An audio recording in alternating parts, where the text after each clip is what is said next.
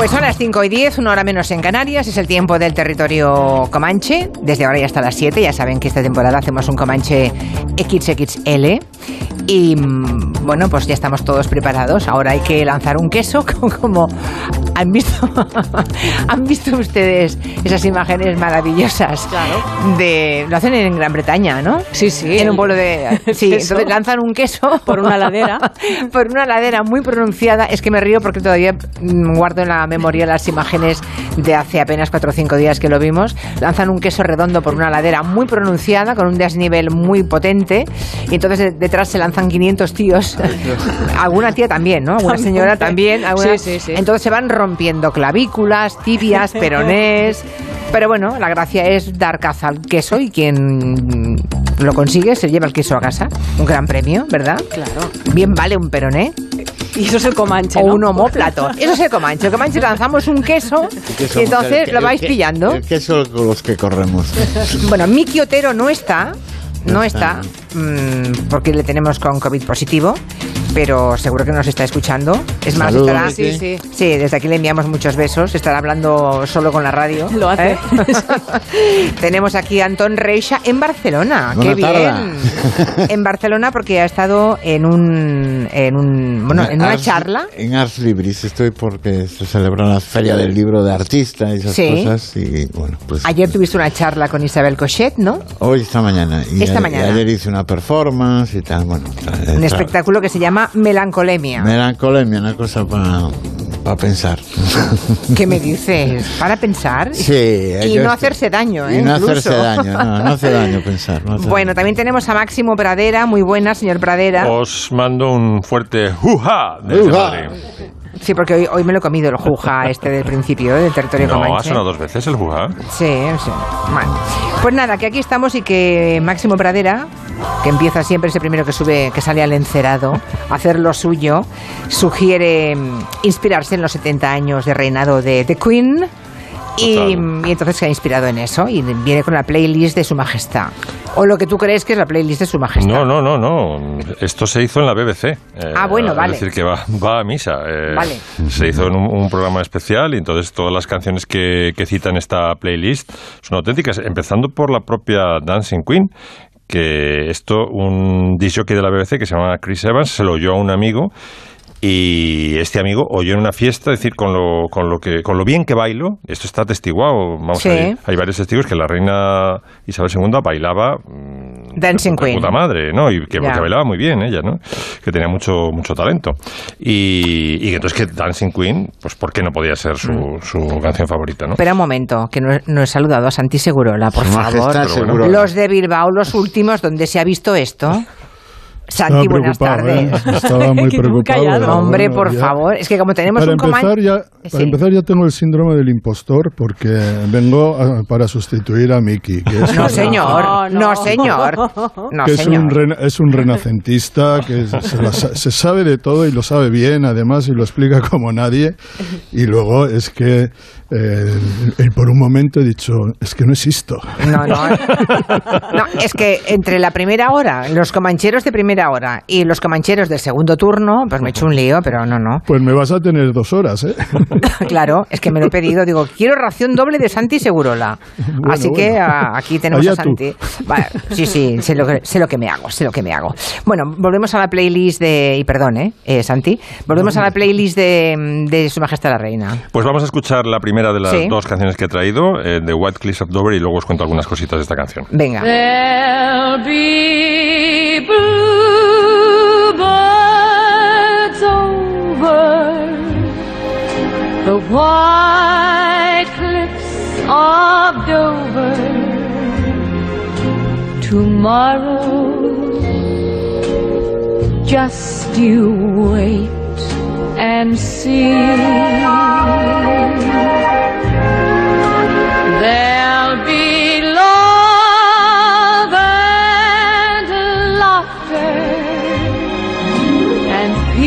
Esto debe ser de los años 50 como muy No, esta tarde, es, ¿no? esta es una canción de la Segunda Guerra Mundial. Es una canción que Ah. cantaba Vera Lynn Pues para... eso, pues ¿Eh? eso. Si es de la Segunda Guerra Mundial, hecho los años 50.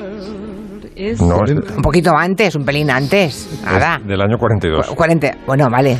Bueno, vale, sí. pero- 39-45, Julia, Que pensaba que me decías que era más tarde, sí, de- claro, de 42 a 45, por eso digo, bueno, tampoco me, he- me he equivocado de tanto No, pero conocerla. No, eh, te has equivocado en el sentido de que es una canción eh, esencial para los británicos para eh, mantener la esperanza en la victoria. Claro, el año 40, Ya. ahora lo decimos muy fácil, claro, ganaron los buenos, pero el año 42 Dios sabe quién iba a ganar, ¿sabes? Con el Hitler Ya, ya. tirando V2 todo el día sobre Londres. y- y- y- sobre Londres, claro, el, el famoso Blitz, ¿no? Estaban todos acojonados. Y entonces, esta es una de las dos canciones que eh, Vera Lynn le regaló a los británicos. La otra es eh, We'll Meet Again, que es muy citada también por la reina. Y tiene la particularidad esta, esta canción, que sale en mi libro, por cierto, Julia, que no, no, no has hablado nada de mi libro hoy. Sí. Em, que los bluebirds que aparecen al principio, dices, pero si no hay bluebirds, son mm, eh, pajaritos, no, qué pena que no esté José Luis Gallego, son los em, azulejos, en España se llaman azulejos estos pájaros, ¿no? Pero es que en realidad es una metáfora, los bluebirds son los aviones, los Spit- Spitfires y Hurricanes de la RAF que tenían los bajos de, los, de las alas eh, de color azul para mimetizarse con el cielo, entonces en realidad es Habrá muchos aviones de la RAF defendiéndonos y bueno, llegaremos al final de la guerra victoriosos. Es una canción para insuflar ánimo en los En la tropa. en la, en la tropa, ¿no? Y que nos consta que a la reina Isabel II le gusta, claro. Claro, ella cerró, fíjate, uno de los eh, grandes discursos últimos de la reina, que fue el coronavirus broadcast, después de un encierro muy tocho que tuvieron los británicos, cerró con We'll meet again, don't know where, don't know when, but I know we'll meet again, some sunny day. Chick, chick, Sin chick- ducha y ni nada. Chick to Chick es la siguiente canción Vale. favorita de Elizabeth II. Esta sí que debe ser de los 50, ¿no? and my heart beats so that I 50-50. No por poco, sino 50, ¿o no? No sé de qué año es esta canción. Ahora mismo te lo digo. Está aquí me has pillado con el carrito del helado. we're out together dancing cheek to cheek. Qué grande. Es una canción maravillosa de Irving Berlin. Y la anécdota de esta película es que eh, Ginger Rogers siempre se cosía ella los, se hacía ella los trajes, ¿no? Y entonces para esta escena, que es la, yo creo que la escena esen- esencial de toda la película, cuando bailan Astaire y Ginger Rogers y Sí. él le dice que está coladito por ella, eh, se había cosido al vestido mm, todo plumas, qué pena que no esté Caprile, todo plumas de avestruz, pero se las había cosido mal y entonces empezaron a desprenderse durante el baile, les jodió toda la, toda la jornada de, de rodaje, ¿no? Anda. Y eh, eh, Fred Astaire cogió un cabreo, o sea, fue sádico con, con Ginger Rogers y dijo, era como, en sus memorias, era como si una gallina estuviese siendo atacada por un coyote. Esa es la impresión que se llevaron en el estudio cuando empezaron a desprenderse las plumas de, de la pobre. Es que no debe ser fácil, ¿eh? Coser plumas de avestruz. Luego, con ayuda de la sastra de la RKO, que parece ser que una, vir- una virguera, eh, pues eh, quedaron perfectamente cosidas y fue una Ya. escena memorable. Dos bonitas canciones, dos para abrir el Comanche. De la playlist de Isabel De II. Isabel II, sí. Hasta el chick to chick, va.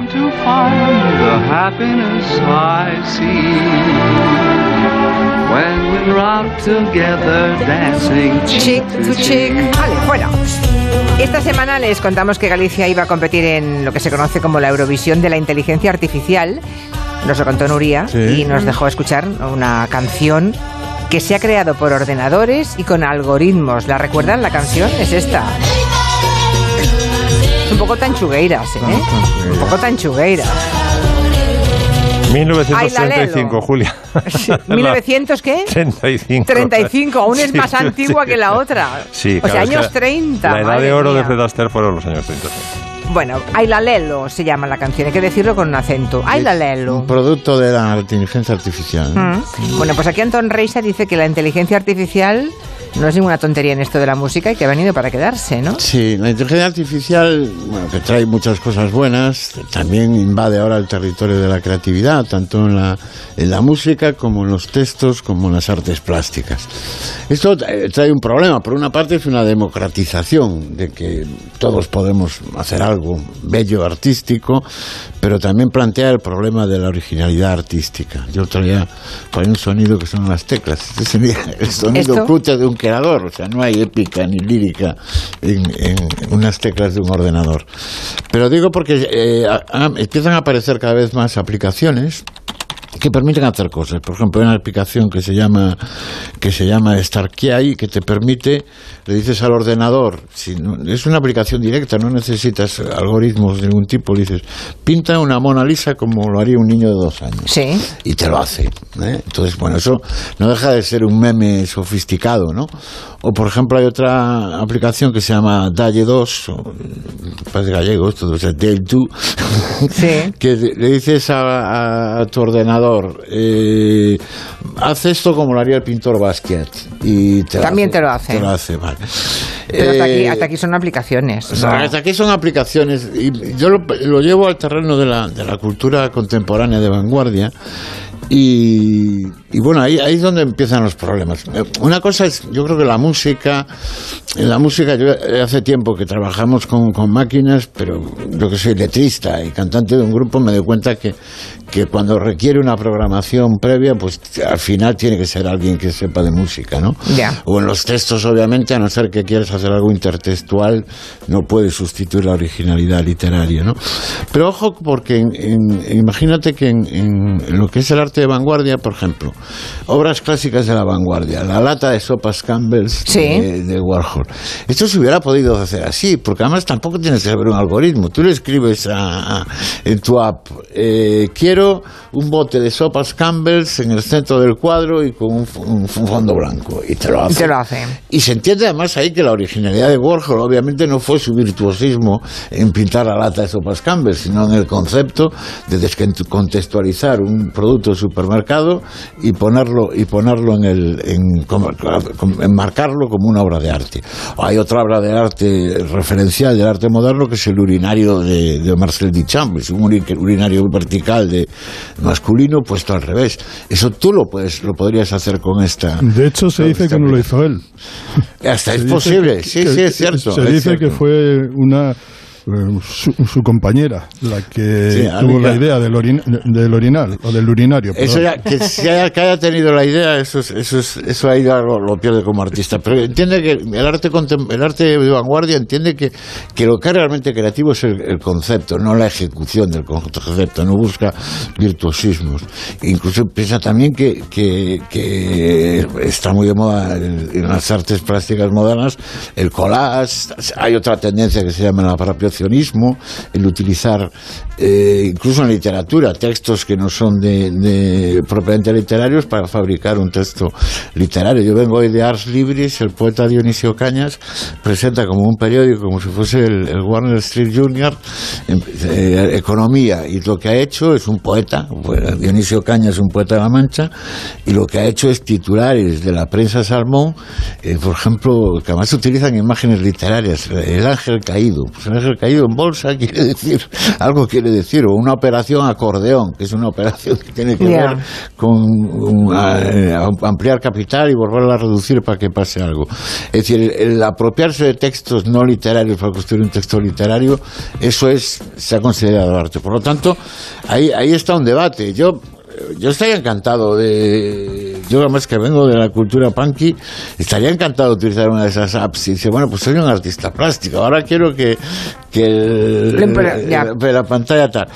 Hombre, ¿dónde está la originalidad y dónde está ¿Dónde? el, el Claro, plagio? eso- ese, ese claro. es el problema. Pero ve, yo creo que he puesto dos ejemplos que hubieran ser podido ejecutados por inteligencia artificial y a lo mejor hasta nos hubiera parecido bien. Si te hubieran dicho, además que no, Warhol esto lo hizo con un ordenador. Dice, coño, pues qué moderno, ¿no? Bueno, que es un problema que está ahí y yo doy, doy nota de que existe por si alguien se anima y Ya. que a mí no me parece ¿A vosotros qué os parece esto de la inteligencia artificial artística. haciendo arte? Pues, pues no lo sé. Yo creo que va, va a ser decisivo para el meme. Tenía razón. eh, Ah, pero el meme, el meme es grosero. es ¿Qué va a ser grosero? El meme es el arte moderno. O sea, hay un, ahí se ha creado ya en, en una comunidad, me parece que en Castilla-La Mancha, un museo del meme. O sea, cuando los simios se apoderen del planeta, apreciarán lo que era la la cultura de los 2000 a través de los memes. Hay auténticas mm, obras maestras del meme, vamos. Es cierto, Eh, es cierto. Porque de- lo despreciamos porque es ahora. Igual que despreciaron probablemente la lata de, de sopas Campbell eh, en su día. Dijeron, bueno, este mamarracho, ¿no? Y ahora lo consideran, ahora no sé cuánto vale ese cuadro. Mira, el- el- el- citaba yo este evento de Ars Libris. El, el- el primer día ha habido un- un- una intervención de un, de un archivo de una persona, se llama eh, José María, perdido el, el apellido, es un, un cántabro, que es un, un mecenas de arte contemporáneo, y ha decidido no coleccionar obras de arte, sino documentos. Entonces tiene. La Fuente, Le- me parece que se apellida. José María La Fuente. Fuente, el, sí, archivo La Fuente tiene, por ejemplo, todo el archivo es- del Víbora, no, o todo el archivo de Nazario, o todo No, el archivo de Cesepe. Es uno de los eh, Qué bueno. archivos, yo diría museos. Es, Sí, otra- sí. es otro concepto, he tenido la suerte de, de visitarlo. Es una de las cosas más extraordinarias que hay en España. Y- y- es algo y- verdaderamente impresionante. Eh, y yo no, no sé si está, no creo que no creo que esté abierto al público. ¿eh? No lo No, sé. no, es, quiero- es- no- es accesible, él personalmente lo dijo. ¿Pero que es un museo de qué? Es un museo ¿De de, colecciones de- de- de colecciones de documentos, de, de- no propiamente de obras de arte, de fanzines, de bocetos, ¿De revistas de, de revistas, De Vale, revistas también. Tiene toda la colección del Comic Star, por ejemplo. Ya. Y eso que era subcultura, como decía Máximo en su momento, pues eh, José, como José María Lafuente lo eleva al rango de... Pero es planetario, ¿eh? y ha- pagado, ha pagado es un dinero. rango por eso. planetario lo que tiene. De verdad, Sí, sí, eh, sí. yo creo que es uno de los personajes y más extraordinarios que he visto porque eh, ahí hay, me parece un salto hacia alguna parte. Yo que no soy experto en arte. Sí, bueno, ahora- Pero es- eh, me parece que estoy de acuerdo con Anton Reisa. Él está enfocando, eh, digamos, el coleccionismo o el museísmo, no sé cómo Sí, un nuevo rumbo, sí. hacia un nuevo rumbo. Y es verdaderamente extraordinario. Es un gran empresario que tiene eh, muy cerca de Santander. Eh, es ¿A qué eso se ver- dedica? verdaderamente el que pueda verlo que vaya porque es impresionante. Aparte del valor artístico y emotivo que pueda histórico, ¿no? Eh, eso Para es la- una, una inversión de primeros. Dentro de 50 años que valdrá La, todo ese la- archivo. la not- la noticia puede ser que el archivo La Fuente llegue, eh, llegue- va, va a llegar a un momento similar a la, a la- a la colección Thyssen. Sí, sí, sí, sí, yo que estoy- la compre el Estado español. No, no, creo, eh, se, se está hablando eso. se está Debería. hablando. Y son unos cuantos millones de euros. Por aquí felicitan a, o, bueno, agradecen a Segurola haber recomendado Line of Duty, que dice Paco que es maravillosa. Lleva años recomendando su serie favorita. Bueno, pues nada. Sí, pero hay, Car- hay un oyente Mari que es ahora, sí. Eh, Mari Carmen la pilló tarde Ya. porque debió algún día, ah, creo que Santi eh, un día dijo no sé qué voy a verla.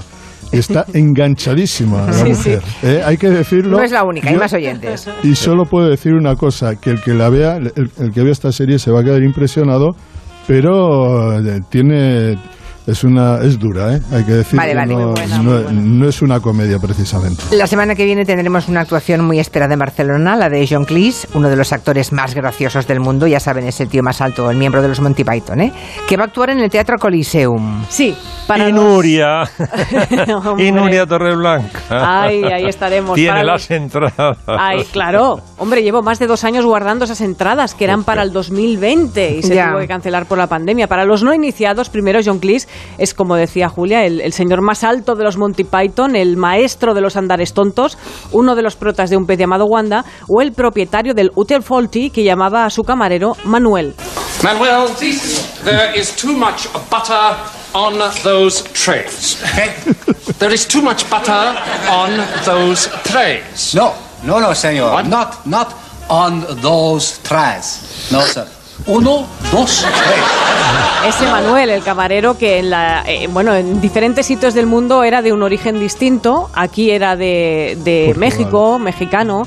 En Inglaterra, en su lugar de origen, era de Barcelona. O sea, si alguien de Barcelona va hasta Reino Unido y dice I'm from Barcelona, todo el mundo es like Manuel, Manuel from Barcelona, que era su frase mítica, ¿no? Bueno, eso, John Cleese era el propietario del hotel de esta serie, Hotel Faulty, eh, y lo que estamos esperando es ese monólogo, ¿no? Eh, llega a Barcelona para interpretarlo. El título del monólogo lo dice todo, se llama Last Time to See Me Before I Die. última vez para verme antes de que muera. John Cleese es muy consciente, tiene 82, puede pasar cualquier cosa.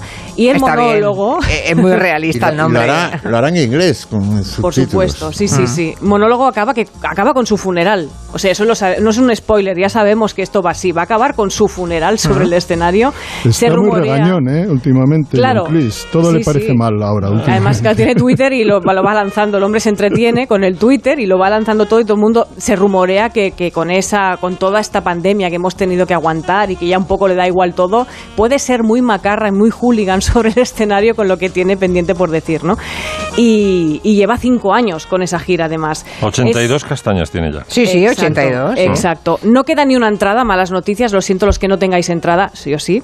Bueno, y después. Desde de- hace dos años, Desde sí. hace dos años llevamos arrastrando esas entradas. Y está muy bien y es muy importante que un señor de 82 años eh, siga dando lecciones de humor a los ofendiditos, cosa que está muy bien. Y para los que no tienen acceso a ese espectáculo, por ejemplo, pues bueno, lo que sí podéis hacer es ver alguno de los monólogos que tiene colgados en Netflix otro irreverente británico que es Ricky Gervais que es humorista, escritor, guionista y actor muy conocido por el gran público por protagonizar la versión británica de exacto, The Office primero, que es la versión británica de The Office, Extras o Afterlife, que es una, una serie muy muy dramática. pero- Tengo el corazón dividido yo con el monólogo de Gervais. Ahí está, ahí está, pero es que no eres el único, Antón. Tengo el corazón dividido, sí. Es, yo, yo, yo no le tengo miedo a lo políticamente incorrecto, pero no sé, algo... Hay algo que no te gusta. Hay algo es- ahí que no entiendo. Es lo que pasa con este, con este cómico, con este humorista, que hay gente que, que igual le, le quieren que le odian, hay gente que siente que la yo no le odio, es- yo no le odio, pero pues, es un magnífico actor y el, el- el- el texto del monólogo no es una tontería, pero bueno... ¿Tú crees que traspasa líneas que no debería traspasar? o- que a lo mejor el traspasar esas líneas a mí no me produce un sarcasmo especial, no lo sé, no, No. lo sé. Bueno, se no, no, eso, eso es muy se lo cepillaron de los globos de oro. Sí, ¿eh? sí, sí. Ahí voy, vamos a acabar con esto. censura, Acabamos pues. con eso, no le Sí. piséis. pobre- Venga. Que como se lo, sabe, se lo saben todo, pues os vais adelantando. Claro, no sé si estáis de acuerdo, creo que es el mejor presentador que han tenido nunca los Globos de Oro. Y voy a acabar con, una, con la edición del 2020, su última edición. Dijo esto a todos los actores allí presentes. If you do win an award tonight, pl- don't Y voy a traducir. Dice, si ganas un premio esta noche, no lo uses como un medio para dar un discurso político. No estás en posición para dar una clase al público sobre nada. No sabéis nada sobre el mundo real. La mayoría de vosotros estuvo menos en la escuela que Greta Thunberg. Por lo que si ganáis, subid aquí, aceptad vuestro trofeo, dad las gracias a vuestro agente y a vuestro Dios e iros a tomar por culo, ¿vale? Okay. Una forma estupenda de decirle a la gente que sea breve. Que sea breve. Las caras de la y que sepa gente- lo que dice cuando agradece. había caras de todo, entre los actores de Hollywood hay gente que estaba riendo y hay gente con sorpresa, gente ofendida, pues un poco el efecto que produce un cómico, y en este caso, pues el monólogo Supernatural está en Netflix de Ricky Gervais. Muy bien, pues a la vuelta les hablamos de Rafa Nadal, que Santi seguro Ah. quiere decirnos un par de cositas de Rafa Nadal.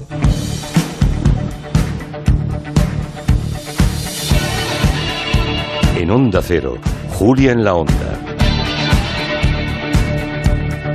Con Julia Otero.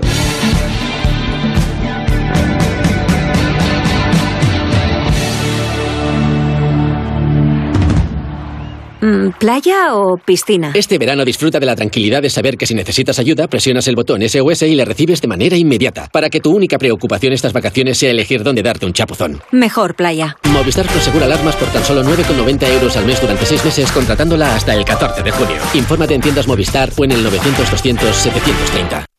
Hola, otro día por aquí. ¿Qué va a ser hoy? Ponme lo de siempre, gracias. Como siempre, lo de siempre, Ana. Sin lo de siempre, no podríamos seguir progresando, porque los pequeños negocios sois el motor de la sociedad. En AXA ponemos a tu disposición productos y servicios para que tu negocio pueda seguir progresando, porque el éxito de tu negocio asegura el futuro de todos. Contacta con tu mediador o entra en axa.es. Una superproducción que ha arrasado en todo el mundo. Vendida a más de 42 países. Nunca te dejaré, cariño. Mejor serie dramática. Mejor serie del año. Mejor serie internacional. La serie más premiada de los últimos tiempos. Siempre que estemos juntos, no habrá obstáculos. Hermanos. Muy pronto estreno en exclusiva en Antena 3. Dicen que San Juan nunca fue de días, que siempre fue de noches, de noches cortas y alegres, de noches en las que la magia vuelve. Cuando el cuponazo de la 11 se alinea con San Juan, crece la ilusión. Podrás ganar 9 millones de euros con el cuponazo y 15 millones con el cuponazo XXL. Y además, si entras en cuponespecial.es, podrás conseguir cientos de experiencias y tarjetas regalo. Con el cuponazo San Juan de la 11, vuelve la magia. Bases depositadas ante notario. A todos los que jugáis a la 11, bien jugado. Juega responsablemente y solo si eres mayor de edad. Perdone, tengo un pedido para Josefina Ojewski. Es ella. Vete. Largo, Sushi. Aquí sobras. Él es un repartidor que canta rap. Ella, la profesora que le descubrirá un mundo nuevo. Olvídate de que ese energúmeno entre en el taller. Mi labor es encontrar a los mejores. Tú tienes ese algo especial. Solo necesitas creer en ti. Tenor, el 9 de junio en cines. ¿En qué capítulo de tu vida estás ahora? ¿Quieres hacer una reforma? ¿Cambiar de coche? ¿Tus hijos ya necesitan un ordenador para cada uno? ¿O quizás alguno ya empieza la universidad? ¿Habéis encontrado el amor y buscáis un nidito? En Cofidis sabemos que dentro de una vida hay muchas vidas y por eso llevamos 30 años ayudándote a vivirlas todas. Cofidis, cuenta con nosotros.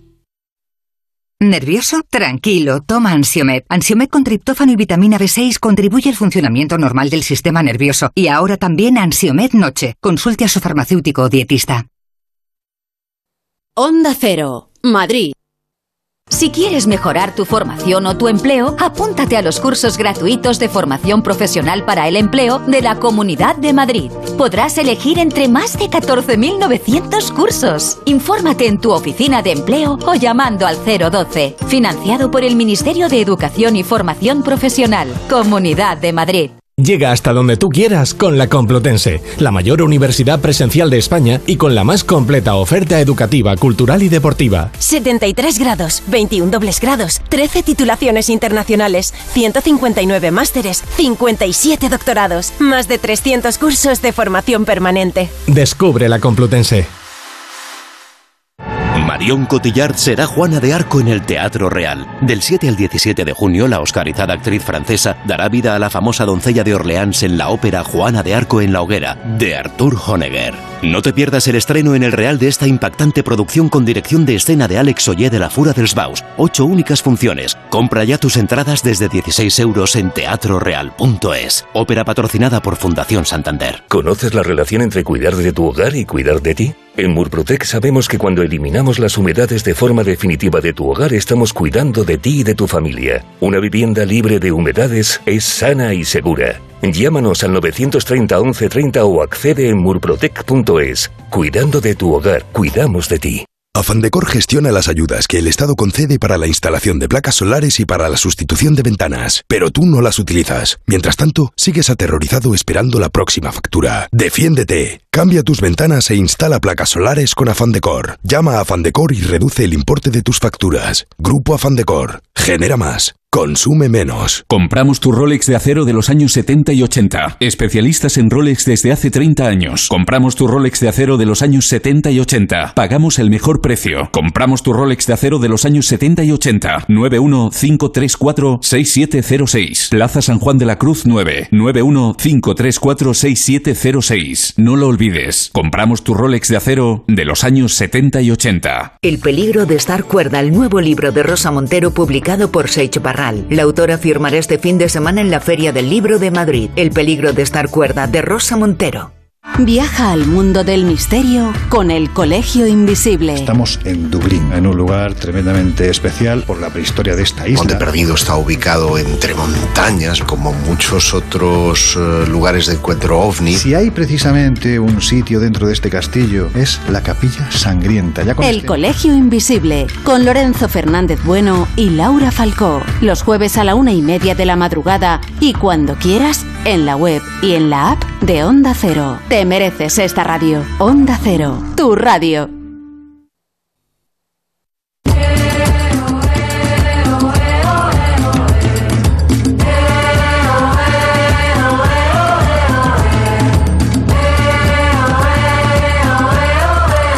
Estamos en el Comanche.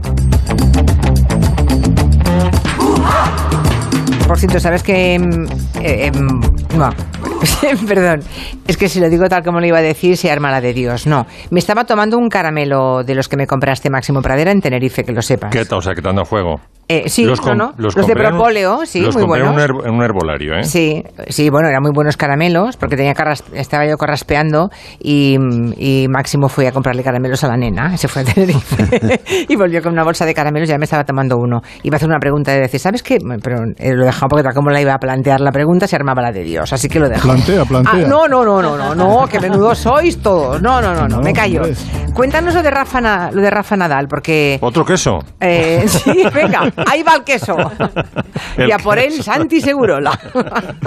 Sin No. romperse nada.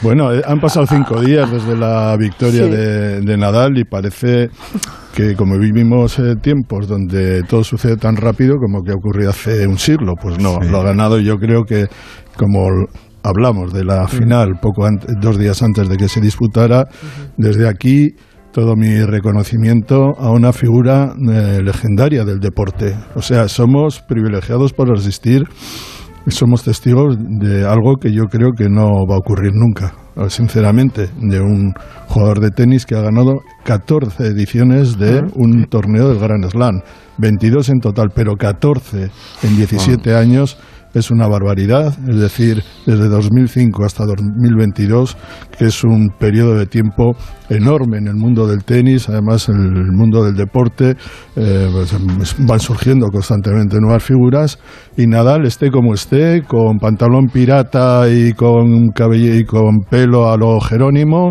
o ahora que, le- que está un poco más, tiene un poco más de, de- pues, se le ve un poco más la, la calva y está y se le notan los achaques y tiene 36 años, sigue ganando y sigue ganando porque además ha mejorado. Yo desde aquí le rindo mi homenaje, no se lo rindo a todos aquellos que se, han se apropian del éxito de los eh, ganadores para parasitarlos y obtener ventajas políticas o ventajas las que sea.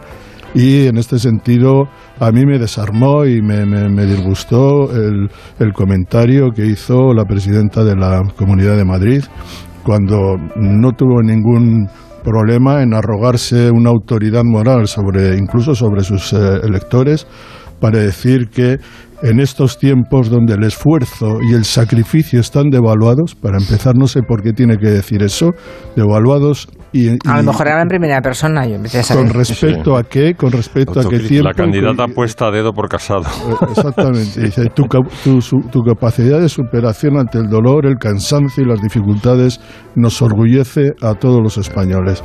A mí este tipo de apropiación indebida del éxito del ganador me parece obsceno, lo digo con todas las de la Ah. ley. Y creo además que es, eh, es de una injusticia enorme, primero esa soberbia para decir qué tiempos vivimos, como si ella viviera en otro mundo, eh, que sobre, sobre el que tiene capacidades que los demás no tienen.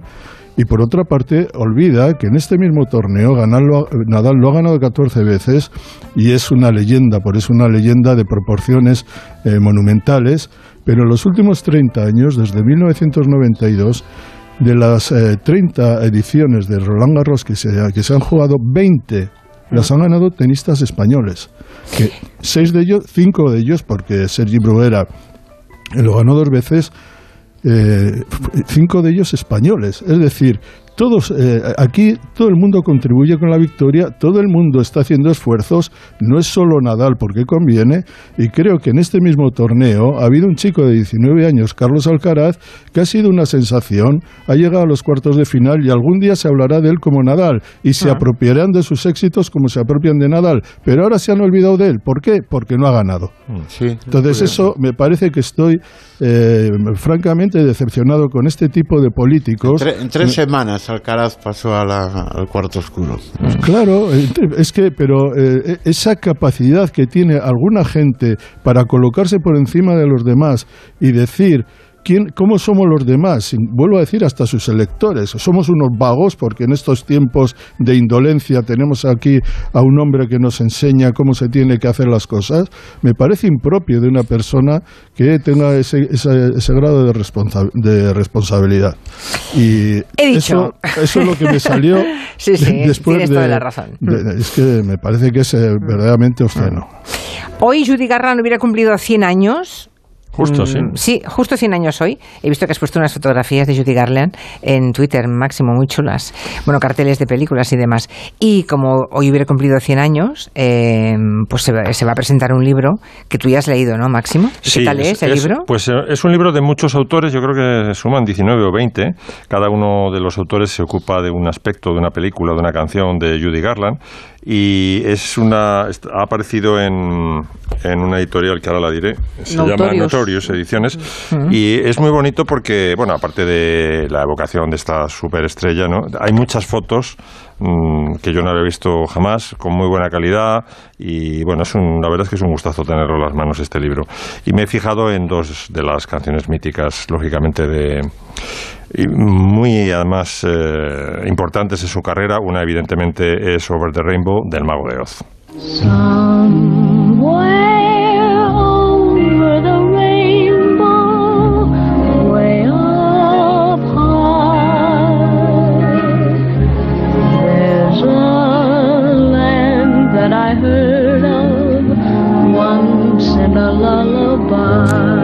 Puedo dejar de pensar en Juan Adrián Sens cada vez que escucho esta canción. Pues nos vaya- hemos mirado, nos hemos un mirado para el, para el Sí, nos, nos hemos mirado Quintanilla y yo, no nos hemos dicho nada y los dos hemos pensado lo mismo. pensado también, sí, Sí, sí. es la canción de Juan Adrián Sens para siempre.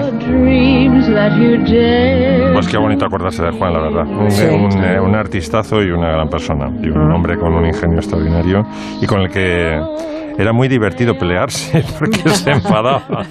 sabía si estaba Se enfadaba de verdad, Se era. enfadaba de Sí, verdad. Una maravilla. Ah, yo, yo tuve una agarrada cuando estábamos en Punto Radio Juliaco sobre el cambio climático. Ah, sí, que porque él lo negaba, sí. Él era negacionista, sí. Sí. Bueno, pues esta, esta película eh, estuvo a punto de no hacerse con Judy Garland. Quería el estudio, la, la Metro Goldwyn Mayer, quería Shirley Temple. Porque es que resulta que se le había pasado un poco el arroz a, a Judy Garland porque ya tenía 16 años y había que hacer una niña de 12. Claro, ya tenía senos turgentes, que, que decimos, Claro, qué bonito, te ha quedado corintellado. Era. que decimos los literatos, unos tenían unos senos turgentes. Eh, sí. Y entonces el, el asunto es que tu- se los tuvo que, que aplastar con un, con un corsé y, en fin, eh, ser maquillada para parecer todavía más una, una niña. No, le envolvieron que le envolvieron como en vendaje para apretárselo. Totalmente, sí, sí, como si fuera una china de estas Sí, eh, los sí, sí. años de donde tenían que a- apretarse también los zapatos y tal. Y luego estuvo a punto de caer, que me parece ya el colmo, eh, Over the Rainbow. El, el- ¿Sabes cuándo va un, un director de un estudio, un, un enterado, en este, en este caso Luis B. Mayer, dice, no, esta canción que no, no la veo aquí. Esta no la ¿sabes? veo, cuando cuando sí. empiezan a decir no lo veo. Y le tienen que convencer el, pues el autor de la banda sonora y todos los demás, dicen, pero ¿cómo que no lo ves? Si esta es la canción del musical, ¿no? No lo veía porque decía que, que no quería música en las escenas de Kansas y que era, tenía un ritmo demasiado lento para, para el resto de los números musicales. O sea, quería Ah. todo, el, todo al mismo tiempo, ¿no? Ya. Y ya le, le convencieron y, y se quedó la canción. Menos mal, menos ya aquí, esta película también es importante, no solamente porque le granjeó el Oscar y la lanzó ya a un nivel eh, internacional, sino porque aquí empieza a consolidarse el, el tema de, la- de los barbitúricos y las anfetaminas. Para las jornadas de trabajo, anfetaminas a tope y luego cuando hay que dormir a la niña, barbitúricos porque al día siguiente hay que madrugar, levantarse a las 6 de la mañana para rodar y otra vez anfetaminas. Y este ciclo infernal que ya lo empezaron los padres, sobre todo la madre, y fue se consolidó cuando cayó en poder de, de los estudios, pues es lo que acabó con su vida a los 47 años. ¿no? O sea, 47 años, qué la barbaridad. destrozaron a la pobre Judy Garland.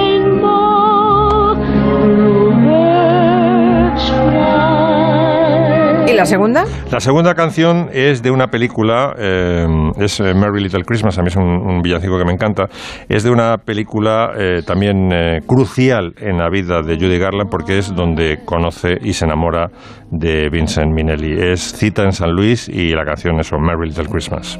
Have yourself a merry little Christmas. Ay, qué tonto me pongo cuando escucho no es Navidad, me da una cosa. Sí, me da una cosa. Es que trasciende la Navidad esta Sí, sí, no, canción. esta canción es muy fuerte. Ay.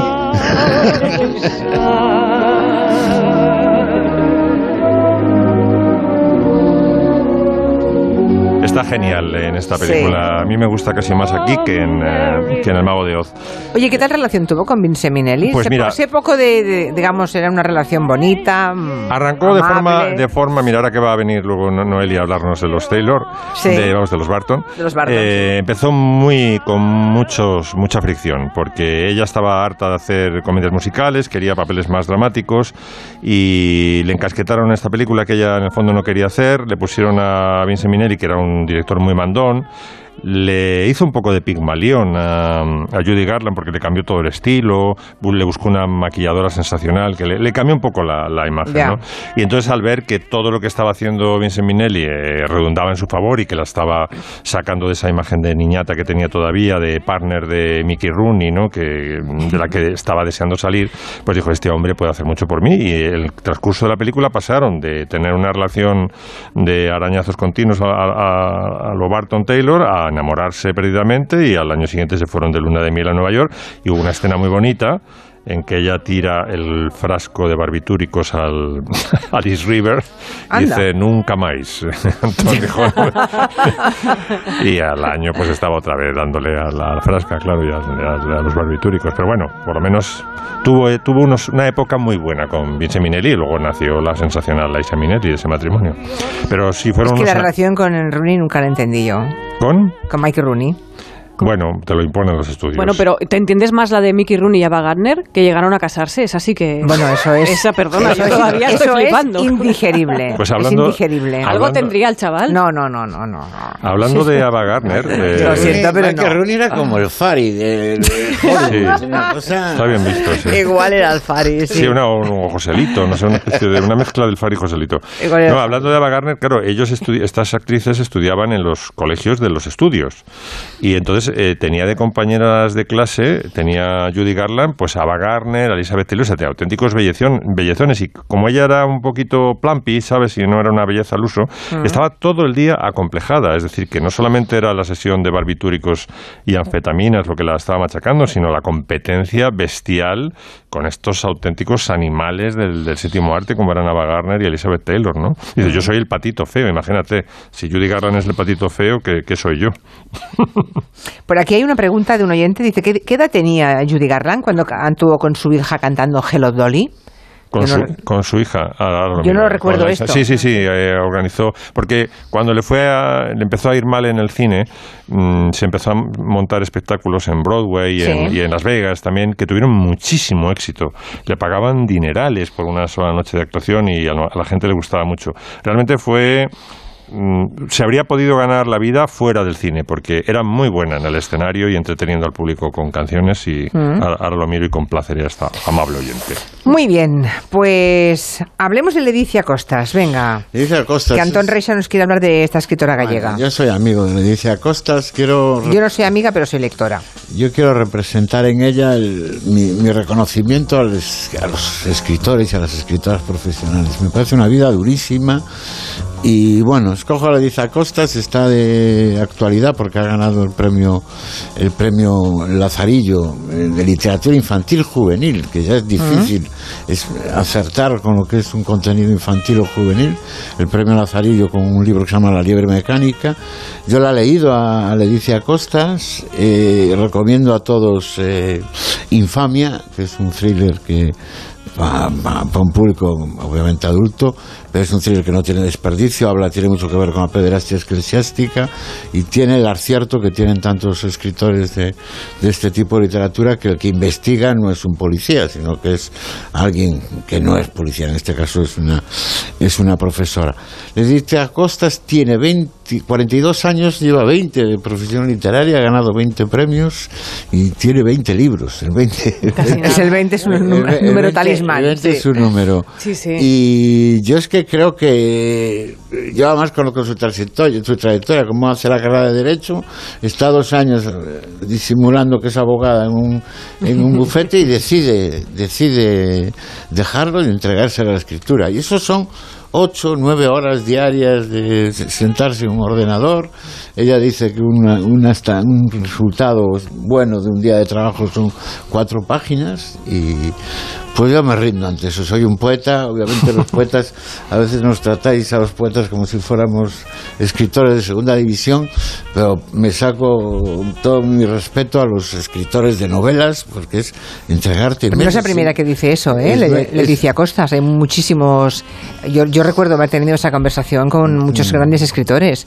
Eh, escribir todo un día para que quede una página o dos. paginita. Y en algunos casos, un par de frases. Sí, sí, yo, yo lo digo, yo soy incapaz de escribir una novela, yo soy, soy de siempre poeta, y los poetas, bueno, a veces dependemos de la intuición, incluso para un poeta yo creo que sería malo escribir ocho horas al día, porque te acabarías convirtiendo en un pelma, pero, pero en- en en para escribir una novela no hay otra forma, no hay otra forma de hacerlo, para hacer 400 páginas o 250 que sería el mínimo. Pues todo, todo mi reconocimiento y recomiendo la lectura de Leticia De Infamia, Costas ¿eh? De Infamia, entre otras, Infamia, Infamia es especialmente recomendable, es Mm. primer contacto con Leticia. Ah, por ella. Estaba pensando, la palabra pelma se usa poco y qué bonita es la palabra pelma. Es- De es pronto- rotunda, es no, rotunda. de pronto me he quedado colgada de la palabra. ¿Y cuánta preciosa. gente es acreedora de ese Bueno.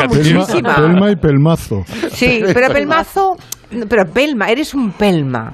O sea, me parece Bueno, una palabra bueno, preciosa y- y que la luego- usamos muy poco. Sí, vamos, es que que es muy selectiva. ¿eh? O sea, es como, cuando tú- antes cuando- también has dicho paparruchas, ¿no? No sé. No sé quién ha Yo, dicho. yo uso más plasta que pelma. a mí me gusta, eres pero, un plasta. Sí, pero, Suena sí, más pero plasta agresivo.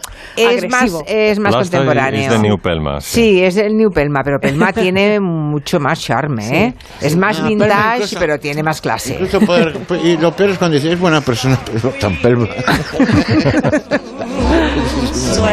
Muchos oyentes recomiendan un documental sobre Judy Garland, que ahí dicen en Movistar, creo. Sí, y la, la actuación con Liza es en el año Esta. 65. sí. Esta, que estamos oyendo. Sí. Live at the London Palladium, grabado en el año 64 y released en el año 65. Eso es la inteligencia artificial. Han preguntado y lo hemos sacado del momento.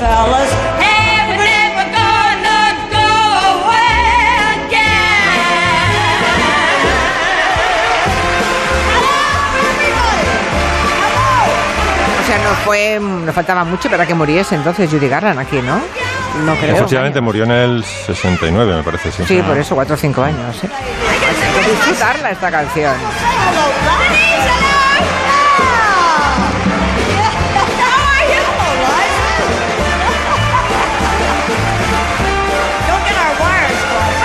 Ella, ella me iba bailando, pues en la segunda hora, ¿no?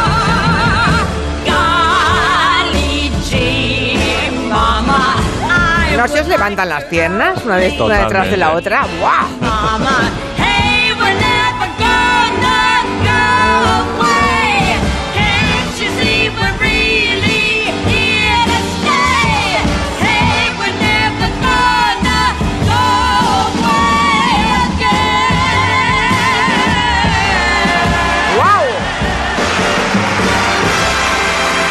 ¡Champán! ¡Champán! El queso, Judy- el queso. Sí, Judy y la Isa. Bueno, este queso no, no, no estaba previsto, este queso. Eso es El queso lo ha, lo ha echado a rodar un oyente. ¿Lo ven como que ustedes colaboren? Es importantísimo. Sí, que sí. nos arregla mucho el Es- espacio. es vital, es bueno, pues nada, hecho ya a Me Antón echas. Reixa. Hombre, te he hecho porque tienes un montón de compromisos. Voy- y voy a- Máximo Pradera voy a ver- también. voy a ver un ministro. Que le toca, tiene pedicura hoy, me parece, a las 7, Sí, ¿verdad? con peces. ¿Sabes esos que te comen los, te te los juanetes? Yo una vez estuve en unas, No. en unas, no, no, no, en unas aguas en las que había peces que te picaban Esos. y donde iba gente a que se lo hiciese por terapia. Ah, por En terapia. una playa, ¿Pa en, qué? una- Pa- pa en un rinconcito de una playa de Córcega, no diré dónde más, pero en Córcega. Sí. Pero el susto que te llevas cuando no sabes nada, porque tú vas buscando un rincón solitario, lo conseguí hace bastantes años, te te metes en el agua y claro, igual que entras, sales. ¡Ah! Y si Chillando tienes mucho tomate, ya con pirañas. Sí, no, pero no eran pirañas. Lo que pasa es que en el primer momento, como no hay nadie para preguntarle, ¿son pirañas? Pues tú sales corriendo y luego te das cuenta que son Sí, inofensivos. susto es- el susto es- Creo que es un- una técnica japonesa, ¿no? Que nos viene del lejano oriente y que luego se ha extendido a todo el mundo, pero que se lo inventaron los japos. En mi caso eran corsos. No sé si independentistas o no, pero eran corsos. Bueno, eh, despedimos a, a. Máximo Pradera y a Antón Portaros Reixa. bien el fin de semana, Santi Segurola, mucho calor. ni te muevas, ¿eh? Quieto. Hasta las Quieto 7. ¡Quieto ahí! ¡Quieto ahí! Hasta luego. De 3 a 7 en Onda Cero. Julia en la Onda. Con Julia Otero. En Securitas Direct hemos desarrollado la primera generación de alarmas con tecnología Presence que nos permite actuar antes de que una situación se convierta en un problema. Porque con nuestra alarma anti-inhibición y antisabotaje podemos protegerte mejor. Anticípate y descúbrelo en el 900-272-272 o en securitasdirect.es. Soy Carlos Alcaraz y me gusta vivir la vida como juego, disfrutando. Y créeme, para la vida no hay mejor lugar que mi hogar la región de Murcia. ¿Y tú? ¿Juegas? Costa Cálida, región de Murcia. Te hace feliz. Las seis, las cinco en Canarias. Noticias en Onda Cero. Muy buenas tardes. Comenzamos por la información de bolsa. El IBEX 35 ha sufrido hoy un severo varapalo, sobre todo tras conocer el dato de inflación de Estados Unidos, que en mayo se situó en el 8,6%, lo que indica que los precios, lejos de frenar su escalada, van a seguir subiendo. Todos los valores cierran hoy en negativo con la banca liderando las caídas. Pedro Pablo González. Un 3,68 se deja el IBEX 35 que saldrá el lunes desde los 8.380 puntos con una caída semanal que ha sido del 3,8. Como indicabas, la banca lidera las caídas ante el aumento de los tipos y las dificultades de financiación que se prevé. BBVA se deja un 9,1 y CaixaBank y Santander más de un 7%. Y es que los datos de inflación en Estados Unidos, ese 8,6, eso supone un máximo histórico de los últimos 40 años y demuestra que el riesgo de inflación no ha terminado y abre la puerta a mensajes y medidas más duras por parte de la Reserva Federal allí y del Banco Central Europeo aquí. Ejemplo de esa tensión es que hoy el Euribor llega a los 0,68, niveles no vistos desde octubre del año 2012 y ya se acepta que superará el 1% tras el verano. El petróleo, eso sí, da un pequeño respiro y regresa a los 120 dólares el barril de referencia en Europa. La Unión Europea respalda a España en su conflicto con Argelia. Es la principal conclusión tras la reunión que ha mantenido hoy el ministro de Exteriores, José Manuel Álvarez, con el comisario europeo de Comercio. Álvarez asegura que el problema no es España, sino la decisión unilateral que ha tomado Argelia de suspender sus relaciones comerciales con nuestro país. Aquí hoy no estamos hablando de algo que haya hecho el gobierno de España. Estamos hablando, y yo creo que eso lo ve cualquiera, de una decisión que ha tomado el gobierno de Argelia. El gobierno de España no ha tomado ni una sola decisión que afecte a Argelia y ni una sola decisión, ni una sola palabra para producir ninguna escalada. Pese a estas palabras, Pese a estas palabras, la vicepresidenta primera, Nadia Calviño, aseguraba esta tarde desde Galicia que el Gobierno va a hacer todo lo posible por reconducir la situación cuanto antes. Por parte del Gobierno de España estamos eh, abiertos, eh, dispuestos y, dispuestos a poner todo de nuestra parte para que cuanto antes se reconduzca la, relación con este vecino con el que, por supuesto, queremos tener eh, una relación excelente, al igual que con todos nuestros vecinos, pero muy en particular Marruecos y Argelia, que son evidentemente los, los de nuestra frontera sur. En septiembre del año pasado comenzó el juicio por los atentados que tuvieron lugar en 2015 en la sala Bataclan y en varios bares y terrazas de la ciudad. Fueron asesinadas 130 personas tras nueve meses de declaraciones. Ya tenemos lo que pide la Fiscalía para los procesados. Penas que van desde los cinco hasta la cadena perpetua para el principal acusado. Corresponsal en París, Álvaro del Río. La máxima pena posible en Francia es la que la Fiscalía ha solicitado para Salah Abdeslam, el principal acusado de aquellos atentados yihadistas y único miembro vivo del comando, para quien se ha pedido cadena perpetua incompresible, irreductible al considerarse la gravedad de los hechos que se le imputan, atentados que dejaron en París 130 muertos, en cuya preparación y comisión participó activamente. Cadena perpetua revisable se ha requerido contra otros cuatro acusados por su implicación en la logística, en la elaboración de los ataques o por ayudar en la fuga de Abdeslam. Para el resto de los 20 inculpados, 14 presentes en el banquillo, los otros 6 son juzgados en rebeldía, se han pedido penas de entre 5 y 30 años de cárcel, según el grado de participación o de responsabilidad. La sentencia se conocerá el próximo 29 de junio.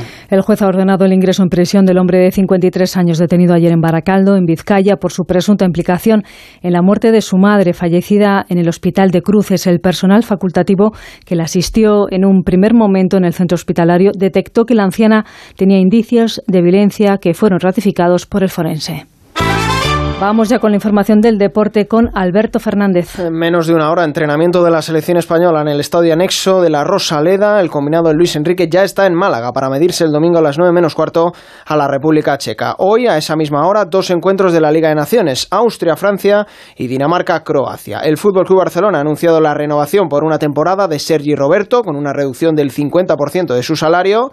En baloncesto, hoy, cuarto encuentro de los playoffs por el título de Liga CB desde las 9 de la noche en Badalona. Juventud Barça y en Fórmula 1 Gran Premio de Azerbaiyán. Esta tarde en los segundos entrenamientos libres Fernando Alonso ha rozado el podio con la cuarta mejor marca, Carlos Sainz fue quinto, Charles Leclerc retomó el primer puesto. Es todo, la información vuelve a Onda Cero a las 7, las 6 en Canarias con el avance de la brújula con Juan Ramón Lucas. Síguenos por internet en ondacero.es.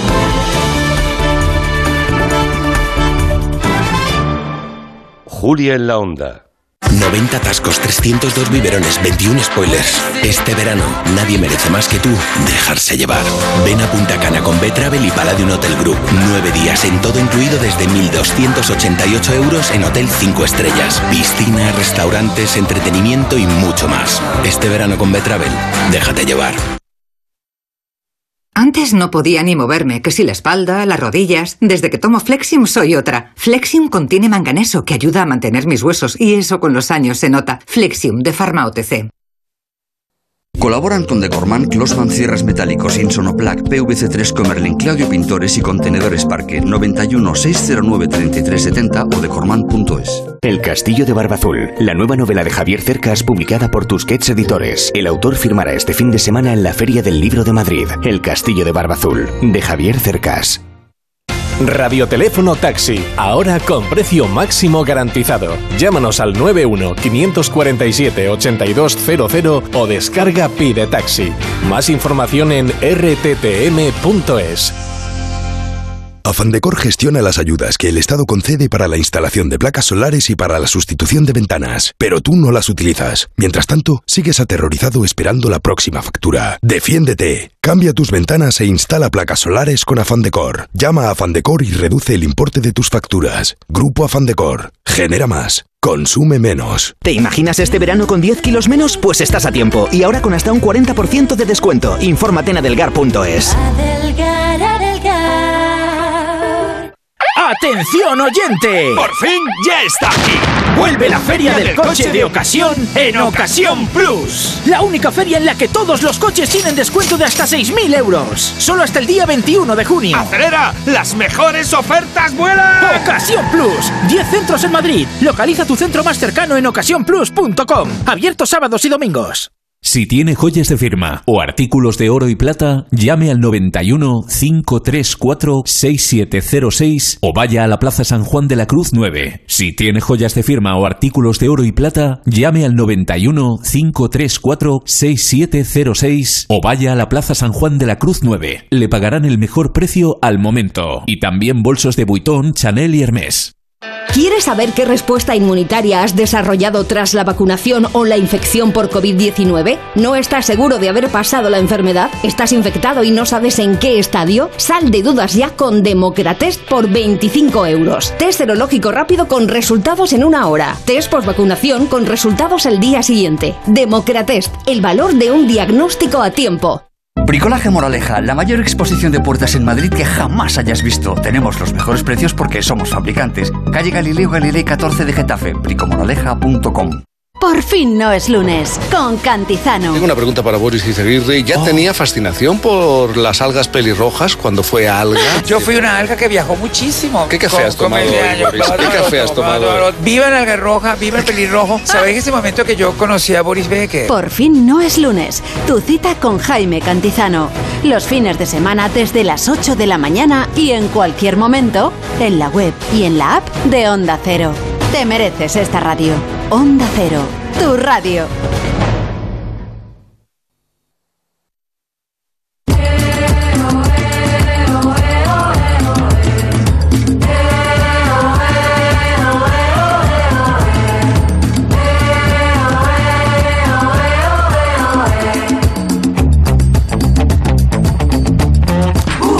Vaya, vaya, vaya. Me dice, me informa Fran, un oyente, que Judy Garland pilló a Vincent Minelli en la cama con un señor y que aquello fue el fin.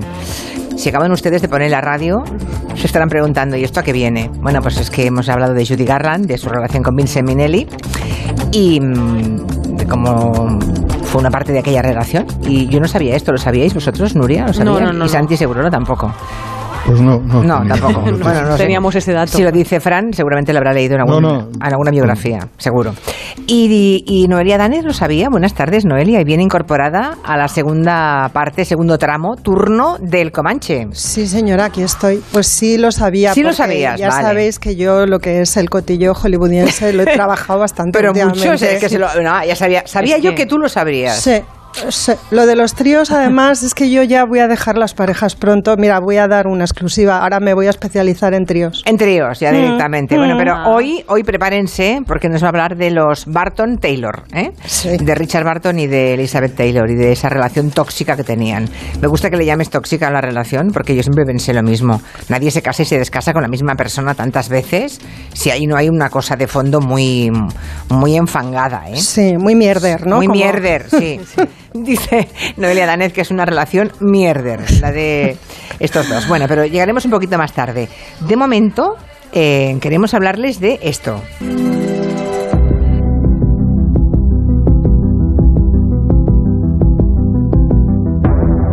Es el fenómeno Stranger Things, ¿no? Y de cómo esta serie se ha convertido en oro todo lo que emite, como la recuperación a los primeros puestos de las plataformas de, de una canción, plataformas de música se entiende, de una canción de Kate Bush.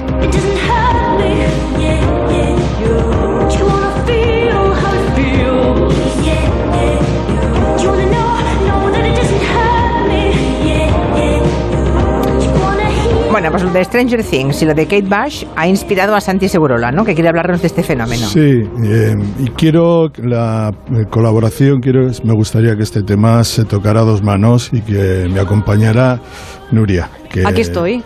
¿Eh? Muy bien, tú eres la experta en series. No, no, pero... Yo no soy tan experto en series y tengo que reconocer que esta serie no la he visto, pero la ha visto todo el mundo y es una serie Mm. muy importante en estos momentos porque es la última temporada de una serie que pretende de alguna manera salvar a Netflix. Netflix está pasando por momentos muy duros, eh, está perdiendo clientes, está perdiendo suscriptores y está perdiendo dinero. Y eh, esta serie mm, tiene desde hace varios años un- un- una influencia brutal. Eh, y casi todo lo que ocurre en esta serie eh, pues tiene una proyección que eh, excede también a, Netflix. Esta canción es de Kate Bush. Y Kate Bush que es un, yo creo que es una cantante, artista tan singular que no corresponde a ninguna época. Apareció en los años 70 con aquella famosa de Cumbres eh, Borrascosas, Wuthering Heights, y en el año 85 sacó esta canción. En, en Estados Unidos ha sido alcanzó el número 30, en la posición más alta que un disco de Kate Bush eh, alcanzó en el, digamos, en la cima de su carrera.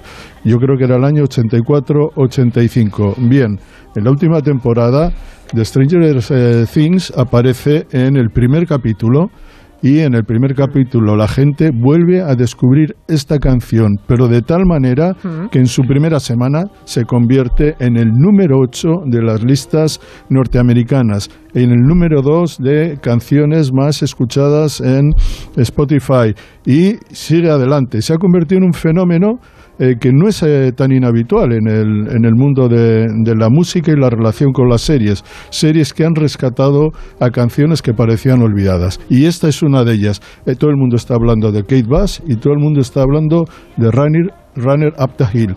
Y a mí me gustaría que, que Nuria me dijera qué piensa de la serie y qué piensa de esta canción Hombre, precisamente. la serie es que el calado de esta serie básicamente no es solo la gente adulta, sobre todo en esta cuarta temporada, que está muy bien, porque tuvo las anteriores, había un bajoncillo que en esta cuarta ha remontado, pero tienes a todos los adolescentes pendientes de esta serie, además pendientes por lo mismo que los adolescentes de los 80 estaban pendientes de una serie que tiene elementos sobrenaturales, mucho Stephen King, mucha melancolía también, por eso está pillando a gente de cuarenta y pico Mm. y está mezclando elementos de, de historias de, de aventuras, de chavales, de los Goonies de toda la vida, pero con elementos sobrenaturales, con juegos de rol y por eso está calando tan fuerte. Y ahora los jóvenes de ahora están escuchando esta canción por la serie que se comenta en todos estos sectores de, de población. A ver, si Está muy alguien, bien. si alguien nos y quiere ella decir enca- algo, y ella, y ella encantada de la vida, ¿eh? Está Porque- feliz. hombre, tú dirás. Sí, Claro. Sí, pero además es un artista que nunca se ha preocupado por hacer eh, discos de éxito. Siempre,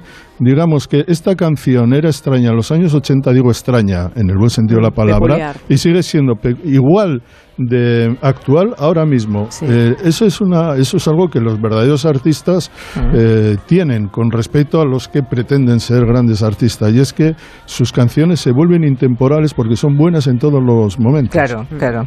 Pero has encontrado más, ¿no? Canciones resucitadas por alguna serie. Pues, eh, sí, con la ayuda de Nuria hemos encontrado a Nick Cave con Red Night Back. Esa es una, Peaky y la vamos a guardar para el final, Santi, No esa, digas. porque nos despediremos de- del programa con esa canción. Yo creo que deberías empezar por Los Soprano, ¿no?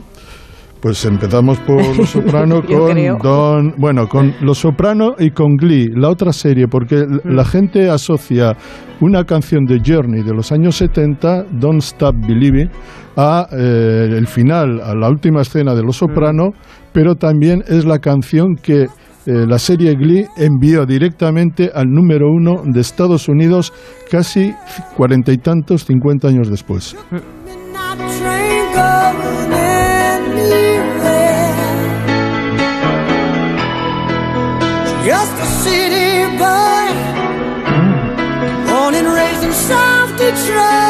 Esa escena final de Los Soprano tan comentada, tan discutida y que y además le añades esta canción y todo el mundo en Estados Unidos esa semana estaba escuchando más otra vez la canción, ¿no, Santi? Sí, es que, eh, vuelvo a decir, son canciones que habían tenido algún desarrollo, que habían tenido cierto éxito en algún momento, pero curiosamente no llegan en ningún momento al nivel de popularidad que alcanzaron 30 o 40 años después por esa interacción con las series. A veces esto también pasa con los anuncios, ¿eh? anuncios eh, de, de coches y tal, que de repente te presentan una canción y dices, pero esta canción de dónde?", y de repente la estás escuchando por todas partes. Esta es la magia de las series y la magia también de los buenos músicos y de las buenas canciones.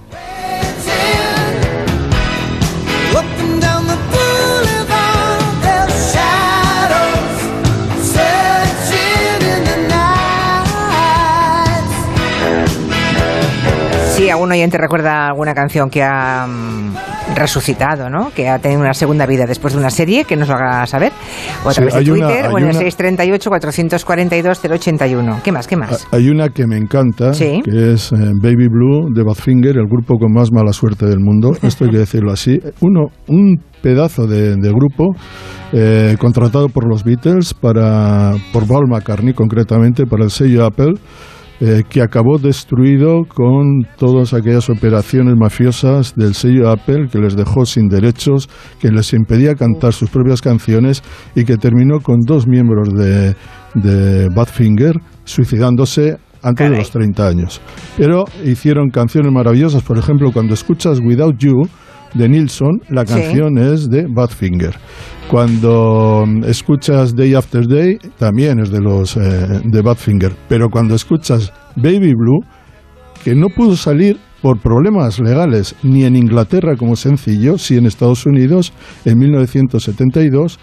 eh, lo- en la película The Departed, Infil- Infiltrados, de Martin Scorsese y sobre todo en la última secuencia de Breaking Bad aparece Baby Blue, cierra maravillosamente esa serie y un pelotazo en las listas de éxitos. Me ha venido un flash ahora cuando has hablado de Nilsson, el Without You. Madre mía. Qué, qué de recuerdos, ¿eh? Qué de recuerdos tengo Qué con esta bonita es canción. esa canción, qué Sí, bonita Qué, es- qué bueno. jóvenes y qué guapos éramos. Buah, madre mía.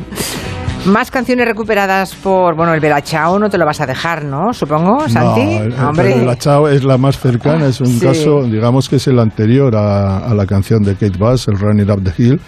Eh, es una canción antifascista de los partisanos italianos que se ha convertido en el himno de la Casa de Papel. Y, y se ha convertido pues, en un éxito callejero, Sí. todo el mundo lo escucha y muchas veces sin saber la gente de dónde procede. sí.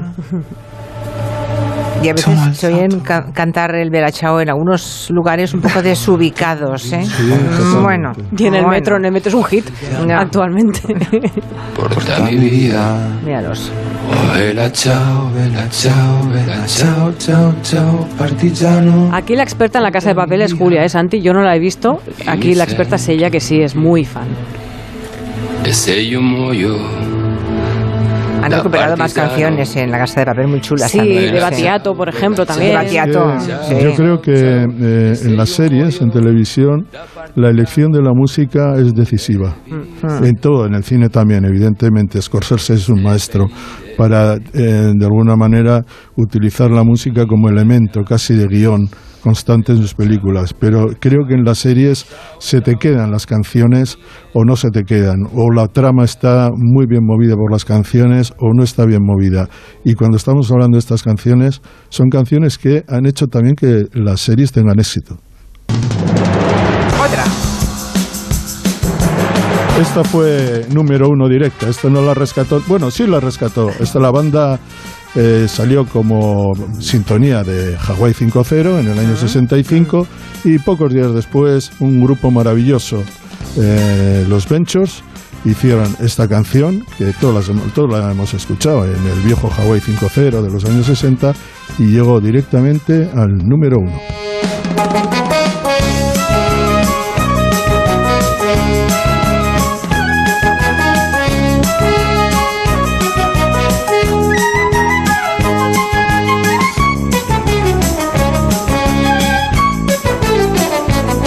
Envejecido mal, ¿eh? ¿Tú crees? Sí. A mí me parece que es una canción muy buena, muy surfera, muy propia de Sí. los años 60. Te imaginas eh, Hawái perfectamente. Sí, eh, pero es de aquella época, no, no la puedes Bueno, camuflar en el siglo XXI de ninguna manera. Cámbiale Ah, los no, no, instrumentos. no. Cuidado que algún día, cuidado que algún día Vale, alguien Con, ar- con inteligencia artificial te van a hacer Ah, una sí, o versión natural de, incluso. de Hawái 5.0 que te va a dejar alucinada. Ya, ya, ya, puede ser. Y la última, venga. Otra vintage. Esta es vintage, pero esta, te voy a decir una cosa, ha tenido tantas versiones, las ha tenido de Jimi Hendrix, las ha tenido incluso de grupos eh, electrónicos, que eh, esta sí que es una canción que vale para el año 59, desde el año que nació, Peter Sí. Gunn, de la serie Peter Gunn, aquí la interpreta Ray Anthony, el trompetista Ray, Ray Anthony, pero es uno de los grandes éxitos de Henry Mancini y yo me apuesto lo que quieras a que ahora en algún lugar de Estados Unidos, de Inglaterra, de Alemania y tal, hay algún grupo que está pensando voy a hacer una versión de Peter Gunn acorde con el tiempo que vivimos, porque es perfecta.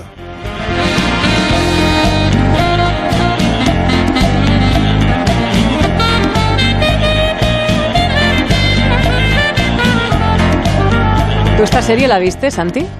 No, esta es anterior a mi nacimiento. Bueno, no anterior, no anterior a mi nacimiento, pero no tenía eso que se llama uso de razón. Bueno, tampoco lo tengo ahora, pero... Bueno, hablemos de esa relación, va. Eh, Noelia, que estás muy calladita, ¿eh? Estás Bueno, ahí- es que he estado bailando, ya sabéis. Ah, que bueno, estabas bailando. Yo vale. necesito sardinas para beber agua, entonces pues estaba aquí meneándome un poquillo en el asiento, sí. Bueno, la semana pasada nos habló de una pareja que te encantaba, se notaba. ¿eh? Una pareja muy glamurosa, la de Catherine Hepburn y Spencer Tracy. Pero esta vez te has traído una pareja con relación mierder, que me encanta la definición de Noelia, que es la de Richard Barton y Elizabeth Taylor. Así que somos todo oídos. A ver, cuéntanos cosas de esa pareja que no sepamos. Bueno, pues, seguramente sabéis casi todo, ¿eh? porque es cierto. No creas, no creas. A la historia de ellos ha trascendido bastante, pero bueno, hoy le damos un repaso, ¿no? También esto es siempre una excusa pues para visitar otra vez el cine de, de estos de estos actores, porque bueno, hicieron también juntos películas Sí, muy interesantes. Pero un momentito, dice Ricardo aquí en Twitter, perdón un instante la interrupción, que el que toca el piano en Peter Gunn es John Williams. Puede ser. Pu- Puede ser en, en mu- es que hay como miles de versiones, Claro. es cierto lo que Pero decía John Williams es muy John Williams. ¿eh? Sí, pero puede Podría ser, ¿no? claro, sí, Vale, sí. vale, pues sí, sí. Gracias, Ricardo, por la anotación. Me encanta que nos den más pistas los oyentes. Adelante, adelante. No, bueno, pues mira, la historia entre estos dos, entre Richard Barton y Elizabeth Taylor, comienza en el año de la muerte de Marilyn Monroe, es decir, en 1962. Es verdad, en ese año se rueda Cleopatra, eh, pero es verdad que por lo que cuentan eh, Sam Y Nancy Schoenberg en El amor y la furia, que es un librazo de estos que te meriendas en un domingo, desde que te levantas hasta que te acuestas porque no puedes parar, ya se habían visto unos cuantos años antes en una fiesta en casa de Stewart Granger y la reacción que había tenido Barton al encontrarse con Elizabeth Taylor fue la de prorrumpir eh, con- en una carcajada, porque su belleza le conmocionó de tal manera que le dio un ataque de risa. Él después, con el tiempo... ¿A él? Sí, diría- es que me, llama, me llamó siempre de mucha atención. buen el- principio, ¿no? Sí, esta reacción, ¿no? Luego él contó ya después que le había, le había parecido que ella era so bloody perfect. ¿eh? O sea, como tan jodidamente perfecta que cu- cua- ella tenía 19 años en aquella fiesta, ¿no? Les quedó absolutamente, en lugar de prendado, le dio un ataque de risa, o sea, no podía concebir que alguien así fuera de verdad. Como digo, se vuelven a encontrar en el año 62, en el rodaje de Cleopatra, y él llega a rodar la primera escena conjunta con una resaca extraordinaria, de tal manera que le tiembla la mano y es Elizabeth Taylor quien le sujeta eh, la tacita de café para que la pueda beber antes de comenzar a rodar porque el tipo se caía redondo, ¿no? Caray. Estaba con, la, estaba con una buena resaca. Y bueno, vamos a escuchar justo el momento en el que Marco Antonio, es decir, Richard, Bar- Richard Barton, irrumpe en una audiencia imperial. Pocos minutos antes había sucedido lo de la tacita de café. I am Marcus Antonius, I know who you are. What are you at the moment? envoy Rome, proconsul of all the Roman Empire to the east of Italy. An impressive title. An impressive title. Me, me gustaba dejarlo en inglés porque no sé si estáis muy familiarizados con la voz de Elizabeth Taylor, que no era nada bonita. Era una voz un poquito, bueno, no, no era... La de Richard Barton tampoco me parece en esta película muy bonita, Mm, ¿eh? Pues Richard Barton... Tenía una gran voz, yo tenía esa idea de, no sé. Bueno, eh, ¿sabes lo que puede pasar? Que tienes la idea eh, absolutamente eh, eh, correcta de que era eh, un gran locutor. Locutaba muy bien Ya. y además, eh, bueno, recitaba, claro, como Los Ángeles. Es que era un A ver, déjame, déjame que vuelva a escuchar la Sí, voz de Richard venga. Barton. A mí no me parece una gran voz. I am Marcus Antonius, I know who you are. What are you at the moment? envoy of Rome, Ni, ni- la voz de él ni la de ella me parecen voces maravillosas. pero No te, bueno. no te encantan, No, no ¿verdad? me encanta, no Bueno, me encanta. Bueno, no- además, este, este Cleopatra de Joseph Mankiewicz fue una película maldita, ¿no? Costó mucho más tiempo, mucho más dinero del previsto. Igual las dificultades y que se alargara todo tanto fue lo que marcó huella en la relación de los dos. ¿o Desde no? luego, sí, sí, o sea, que yo empezó de una manera fatídica, algo de eso debe de haber, pero también tenemos que darnos cuenta de la trayectoria que tenían a sus espaldas ellos dos. Mira, Barton era el doceavo de un total de trece hermanos, había nacido en Gales, su padre era minero y se había criado en una situación de abandono absoluto y de pobreza y miseria extremas. Él, eh, en realidad, no remonta, digamos, a la vida hasta que a los 16 años le adopta un cura presbiteriano que es quien le da el apellido de Barton y a partir de ese momento él decide que quiere estudiar literatura y teatro y bueno, encarrila de alguna manera su existencia, pero claro, esos primeros 16 años de vida quedan impresos ¿no? en su memoria y en su personalidad. Por su parte, eh, Elizabeth Taylor, pues ya sabéis, era una niña de Hollywood, es decir, los padres, él era un galerista, ella había nacido en Reino Unido, pero se habían marchado muy pronto a Los Ángeles, su padre era un galerista de arte que se relacionó desde muy pronto eh, con el mundo, digamos, de la industria del cine. Su madre había sido actriz, se había retirado cuando se había casado, es decir, en esa familia había un capital material y social que hacía que Elizabeth eh, tuviera una vida acomodada. O sea, y, una chica de buena familia. Una chica de buena familia y muy motivada, digamos, con muchos estímulos, ¿no? Es verdad que, que la hacen actuar desde muy pequeña y que ella está continuamente buscando la manera de emanciparse, digamos, de unos padres que se convierten también en empresarios. Y lo consigue muy tarde, porque eh, ella, cuando conoce a Richard Barton en el 62, ya se ha casado cuatro veces.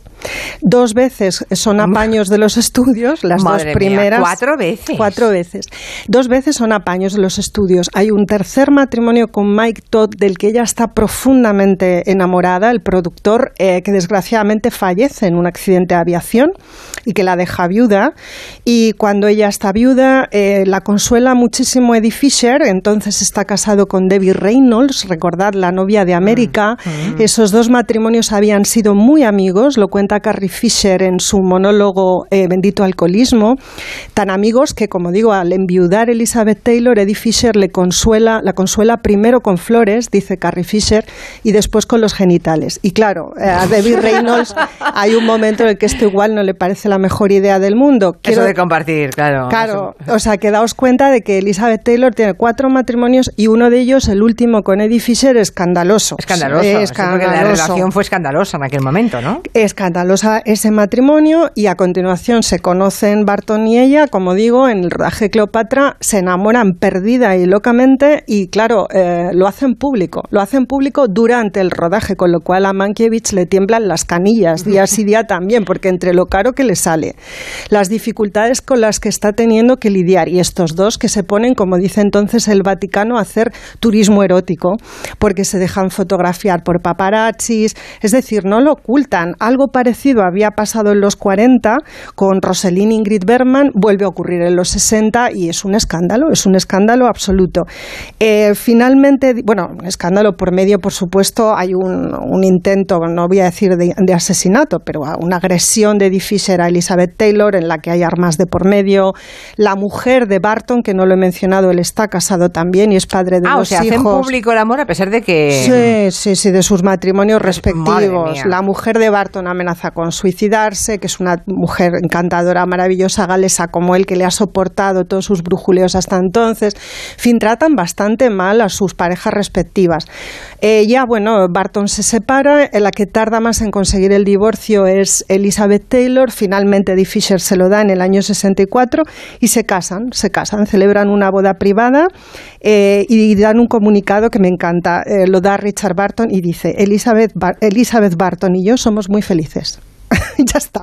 ya está. O sea, zanjan todo aquel follón que se ha montado con ese comunicado tan parco. Y ahí empieza la década de amor y bronca. Ay, esa, ya, esto es un frenesí total y absoluto, ¿no? El amor, bueno, pues tiene mucho que ver primero con una conexión sexual muy potente que Elizabeth Taylor solo había sentido hasta entonces con Mike Todd, según ella contó.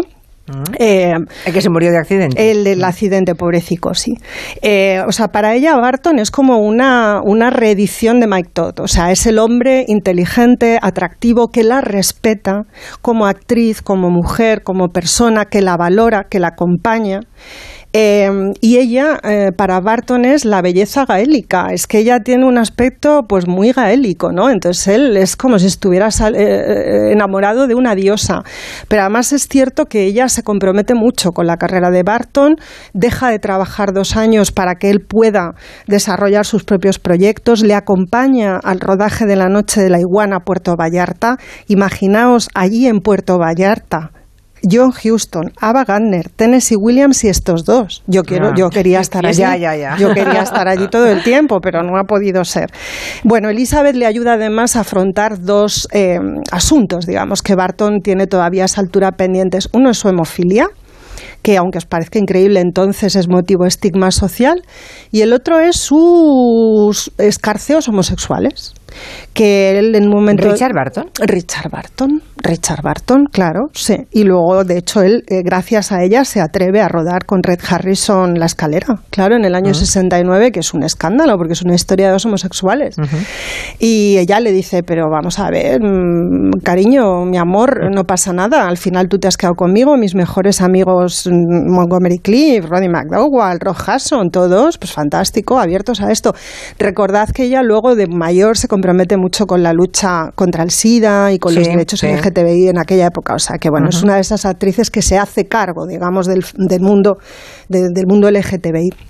Y luego la furia, pues el alcohol. Y aquí es donde yo veo realmente la parte muy mierda de esta relación. ¿El alcohol de, del alcoholismo de, él, de ella o de los dos? De los, dos, De los dos. Ellos beben tanto eh, que en una época en la que se bebía muchísimo lograban escandalizar a la gente. Se levantan y beben desde por la mañana y continúan bebiendo hasta altas horas de la madrugada.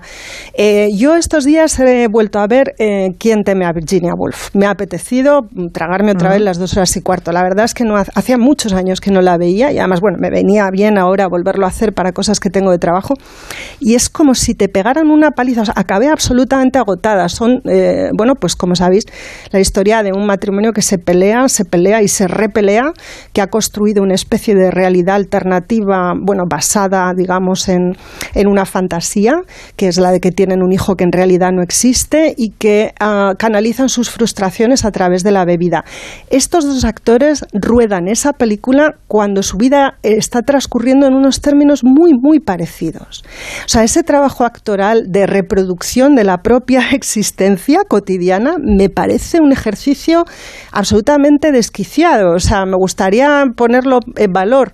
Ya. Y no quiero quitarle, O sea, no absolutamente quitarle bebi- mérito. estaban absolutamente bebidos interpretando a una, a una pareja de bebidos. O no lo estaban, pero desde luego Ya. su vida era esa. Su Ya. vida era esa, porque no era solo alcohol, es que era alcohol y peleas permanentes, denigrantes, eh, autosabotajes y sabotajes del uno al otro, es decir, cosas muy, muy feas y muy dolorosas y muy tristes. O sea, yo no sé cómo compensa ¿no? una relación así, porque bueno, es una destrucción y me imagino, y de esto quizás se ha hablado menos que una destrucción del entorno, ¿no? y me refiero sobre todo a las criaturas, eh, bueno, pues a los hijos que tenía eh, Elizabeth Taylor, algunos de los cuales, una en concreto adoptó el propio Barton, a una hija que adoptaron en común, en fin, ahí había un entorno que padecía, ¿no? Un estilo de vida absolutamente, bueno, pues dañino, dañino y muy mierder, realmente, en ese sentido. Y bueno, yo por terminar os traigo una bronca de ellos dos. Claro, precisamente en quien... Pero en- se volvieron a casar, se separaron. Sí, se casar, separaron. ¿no? Bueno, ellos se, se querían. Eh, continuaban viéndose eh, puntualmente, continuaban manteniendo relaciones eh, de algún tipo, no se ha precisado esto nunca cómo era exactamente, volvieron a hacer incluso alguna película juntos y en los años 70 les da un flux y se vuelven a casar, pero es cierto que esa boda no dura ni el año, o sea, que es una especie de conato ya un poco loco, ¿no? Y yo creo que también muy inducido por la bebida, porque incluso cuando se separan después continúan bebiendo, o sea, Barton no dejó de beber hasta ya muy tarde y, eh, y bueno, parece que fue una de sus últimas esposas, una mujer joven eh, que le abrió un poco, digamos, el camino a entenderse a sí mismo desde ese otro lugar, desde el lugar del alcoholismo, que no define a una persona, pero que puede acompañarle como un problema muy grave durante toda su vida, ¿no? Hasta el punto de condicionarle en decisiones y en, y en muchos aspectos, ¿no? Y él era un hombre que arrastraba, porque además con el alcoholismo va la depresión y ahí había muchas cosas, ¿no? Muy terribles. Sí, bueno, si queréis eh, os dejo con la bronca. Venga, In fact, he was sort of a flat. A great big fat flat. Stop it, Martha. I hope that was an empty bottle, George. You can't afford to waste good liquor. Bueno, está golpes, eh, botellas, eh, tú eres una mierda, eres un ser despreciable, no estás a la altura como hombre y él a ella eres una gorda, eres una frustrada. Las mismas líneas de guion de quien eh, teme a Virginia Woolf formaban parte de su vida cotidiana, ¿no? Dan cuenta de esto multitud de testimonios de personas de su entorno y eso, pues como digo, es bastante mierder. Ah, sí. Sí. Bueno, tenemos que tenemos que rehacernos un poco, ¿eh? Venga. Venga. abducidos por toda. De eso me encargo yo. Claro, es que nos lo ha contado como si fuera una novela. Eh, Noelia Danez. Nada, un par de minutos y mm, y Nuria Torreblanca nos va a hablar de Supergrupos. Supergrupos. españoles a raíz del éxito del disco que han hecho conjuntamente Los Estanques y Annie B. Sweet. Pues eso. En Onda Cero, Julia en la Onda, con Julia Otero.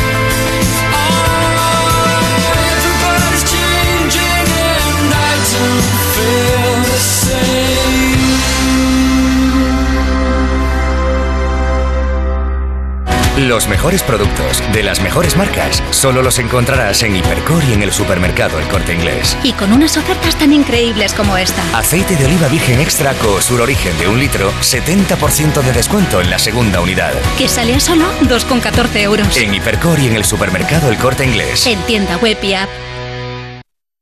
Mi marido quiere comprar un coche a un desconocido por internet. Pero yo no me fío.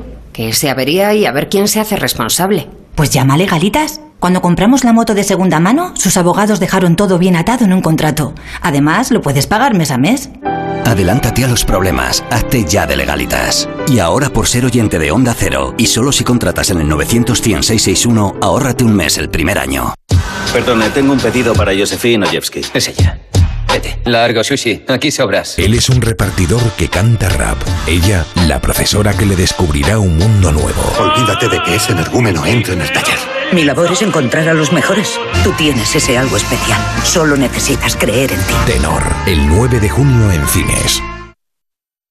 ¡Papá! ¡Ya hemos ayudado a Spider-Man! ¡Vamos! Viuda Negra va a despegar. Espera, hay que encontrar a Iron Man. O mejor, vamos a ver a Ant-Man. Igual nos enseña a encogernos. Pero si ya eres una hormiga. Muy gracioso, papá. A partir del 20 de julio, únete a los superhéroes Marvel en el Avengers Campus de Disneyland Paris. Déjate llevar y reserva en tu tienda B-Travel o en el 902-200-400 desde 162 euros por persona y noche en un hotel Disney con media pensión y entradas. Sujeto a disponibilidad. Cancelación gratuita hasta 7 días antes. Consulta condiciones. Ven a Disneyland París volando con Iberia. Tierra solo hay una, pero hay tantos mundos como personas.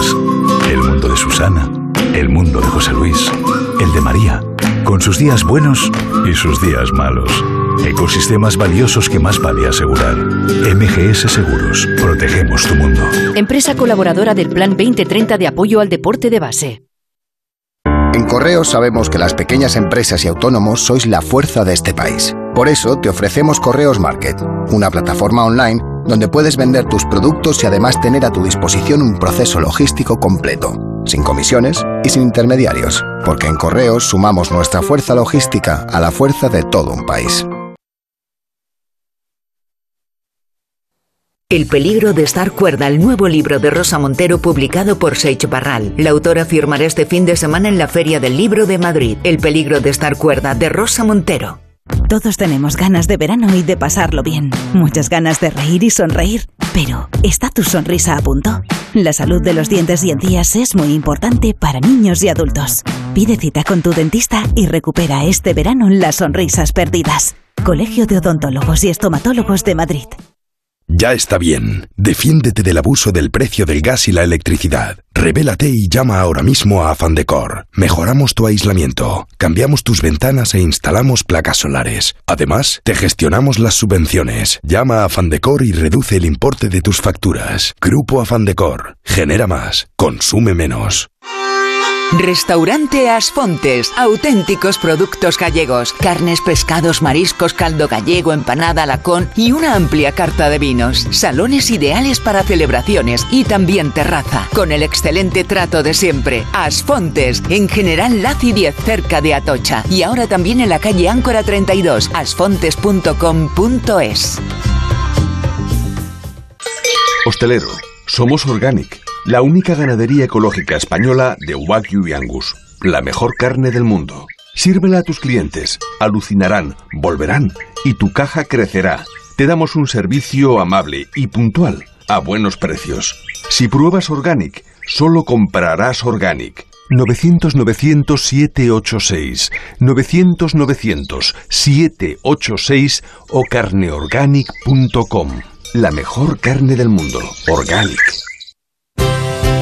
El otro día te vi en el gimnasio. Me llamó la atención que no tienes vello en la espalda, ni en el pecho, ni en las piernas. Me depilé en Clínica Barragán. Disponen de un nuevo tratamiento láser y en pocas sesiones he tenido estos resultados tan increíbles. ¿Me lo recomiendas? Por supuesto. Pide consulta en Clínica Barragán 91 300 23 55 y verás los resultados. 91 300 23 55. El Castillo de Barbazul, la nueva novela de Javier Cercas publicada por Tusquets Editores. El autor firmará este fin de semana en la Feria del Libro de Madrid. El Castillo de Barbazul, de Javier Cercas. La brújula. Pero el gobierno sigue sin anunciar las medidas que dice haber tomado. Sigue por ahí arriba silbando su canción como si la tormenta perfecta en que se ha metido el mismo fuera cosa de otro planeta. Juan Ramón Lucas te cuenta y te escucha. Yo solo quería hacerles una pregunta. Este señor que tenemos por presidente puede hacer lo que quiera sin que el No quiere rebajar impuestos ni quiere hacer nada. Y está llevando al país a... La actualidad con rigor y cercanía. Cada tarde a las 8 y siempre que quieras en la web y en la app. Te mereces esta radio. Onda Cero, tu radio.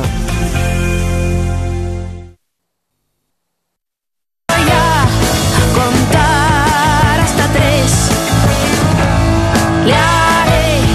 Estamos en el último tramo ya del territorio Comanche con Noelia Danez, con Santi Segurola y Nuria Torreblanca, que nos plantea ahora, a partir de este disco que acaba de salir, y que muchos aseguran que ya es el disco del 2022. Es un disco conjunto de Annie Bisuit y Los Estanques. Y a partir de ahí, nos, a partir de ese hilo, de ese queso que lanzamos montaña abajo, encontramos otras cosas. Y vaya disco, realmente Sí. están hablando de que es el disco del año. Tiene ese toque tan setentero que nos está gustando muchísimo, la verdad tiene una energía.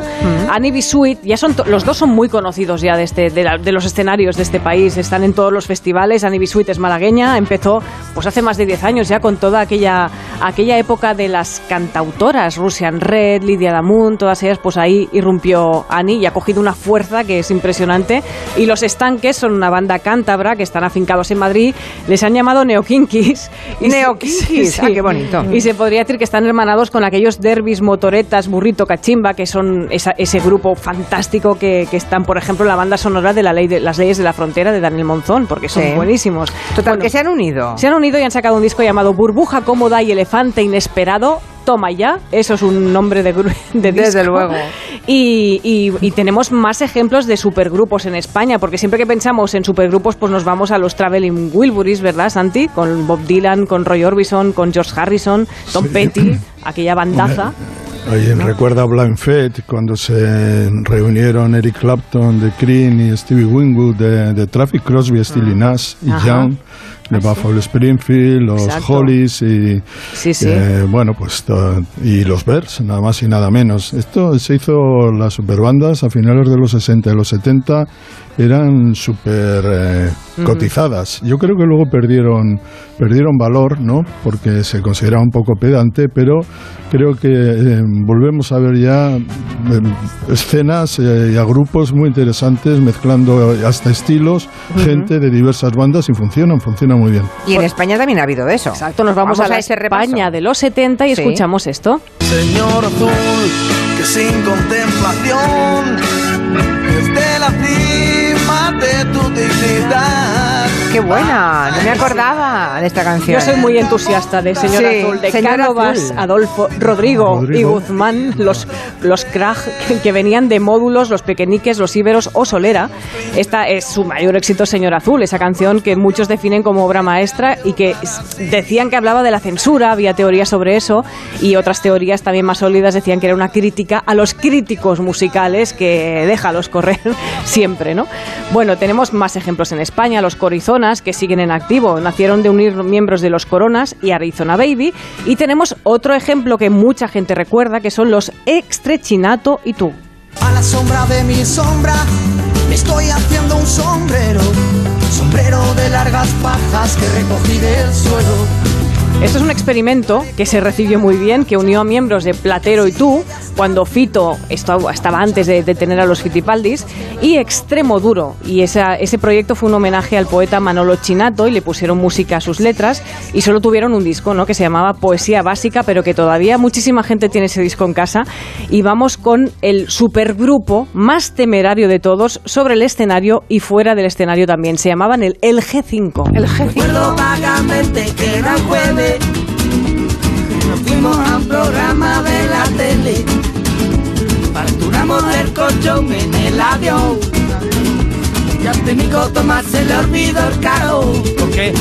¿Por qué? A las 3 de la tarde eres ¿De dónde sale Esto de dónde los sale? G5? Bueno, esta canción se llama Día de Promoción, queda dicho, y son los Muchachito Bombo Infierno, Kiko Veneno, Los Delincuentes y Tomasito. O sea, lo mejor de cada casa Toma ya, está toma en, el, ya. en el G5. Sacaron solo un disco que se llamaba Tu cara, tu papi, y, y era realmente era, era muy divertido ver un concierto de esta gente. Pues bueno, esta canción se, se llama así, Día de Promoción, y cuentan lo que les pasaba durante un jueves que fueron a la televisión a actuar y tuvieron una entrevista. Ya os digo yo que ese programa era Buena Fuente en la época de Antena 3, porque ¿Ah, sí? yo estaba allí cuando pasó esto. Ah, muy bien. a crear esa Y te canción. acuerdas, no- no te lo han contado. Lo recuerdo perfectamente. Y además, luego más tarde, del G5, de ese supergrupo, salió otro supergrupo llamado La Pandilla Voladora, con Muchachito, Albert Pla, Lichis, Tomasito y El Canijo. Hicieron una gira, que la gira se llamó Del Deporte también se sale. Tomasito a su pesar tiene que marchar. Me tengo que levantar, compadre. Tengo que dejar mi Martinelli y a trabajar. Bueno, de otra más. Hicimos un mapa para ir al hotel. Siempre que hay este tipo de alianzas de varios, hay un- una parte de generosidad que, que es la que lo hace posible. Y que no, no todos los artistas son capaces de sentir o poner en práctica, ¿no? Y cuando lo hacen a mí me gusta mucho, me parece que luego salen grandes cosas. Sí. Creo que Santi Segurola, antes de que se acabe el Comanche, nos quiere hablar un momento y recordar a Lou Reed y su relación, ojo, con los yogures. Y alguna vez he hablado de esto, pero aprovecho que se acaba de editar un single eh, basado, en- está en euskera, pero eh, el disco de Lou Reed es Espada de Damocles, Sword of Damocles, que eh, narra, es una historia muy dura, del año 92, está muriendo un amigo suyo, Doc Pomus, de cáncer, y él escribe una letra maravillosa, dura, eh, sobre lo que significa esta enfermedad y las medicinas que toman. Y el título del disco, Espada de Damocles, y eh, en Azcárate, un pueblo de 90 habitantes en la Sierra de, la- Aralar, eh, Jonan, Jonan Nordorica, que es ingeniero de sonido, íntimo, muy buen amigo de, de.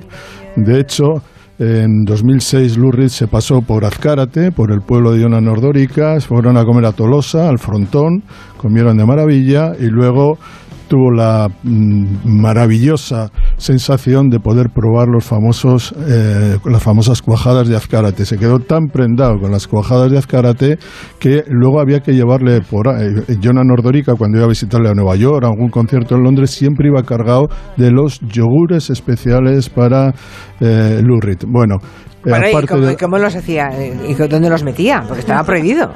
Pues no sé, pero los llevaría en algún tupper congelado, yo que sé cómo lo Pues, hacía, metido- pero... metidos entre calcetines y calzoncillos. Pues sí, ahí, lo, uni- claro. lo único que te puedo decir es que para el descubrimiento de, de Lou Reed de los eh, yogures especiales de Azcárate fueron Sí. eh, eh, extraordinarios. De hecho, Bueno, en Bilbao, en, en un concierto, le preguntó a su bajista Fernando Sandes, ¿qué estás tomando?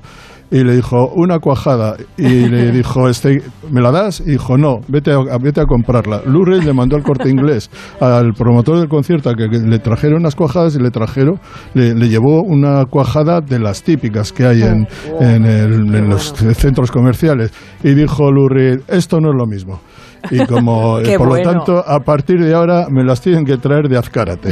Y de eso se ocupaba Jonan Ordorica, que aparte de publicar un disco de homenaje a Lou Reed hace 10 años, que se titulaba Mil gracias, eh, Lu, mil gracias, con mucha gente de músicos del País Vasco y con Paco Loco, el productor y, y guitarrista. Bueno, pues acaban de sacar el disco en euskera eh, de Espada de Damocles, la adaptación un poco más eh, rítmica, más ochentera y preciosa. Por cierto, tengo que decir que a la guitarra, la guitarra acústica que escuchéis, el solo final, es de un chico relativamente novedoso. Se llama Ernesto Valverde, Chingurri Valverde, ex entrenador del Barça y del Atleti de Bilbao.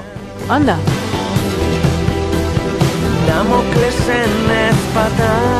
Imagino que sigue existiendo la marca de la cuajada Azcárate, ¿o no?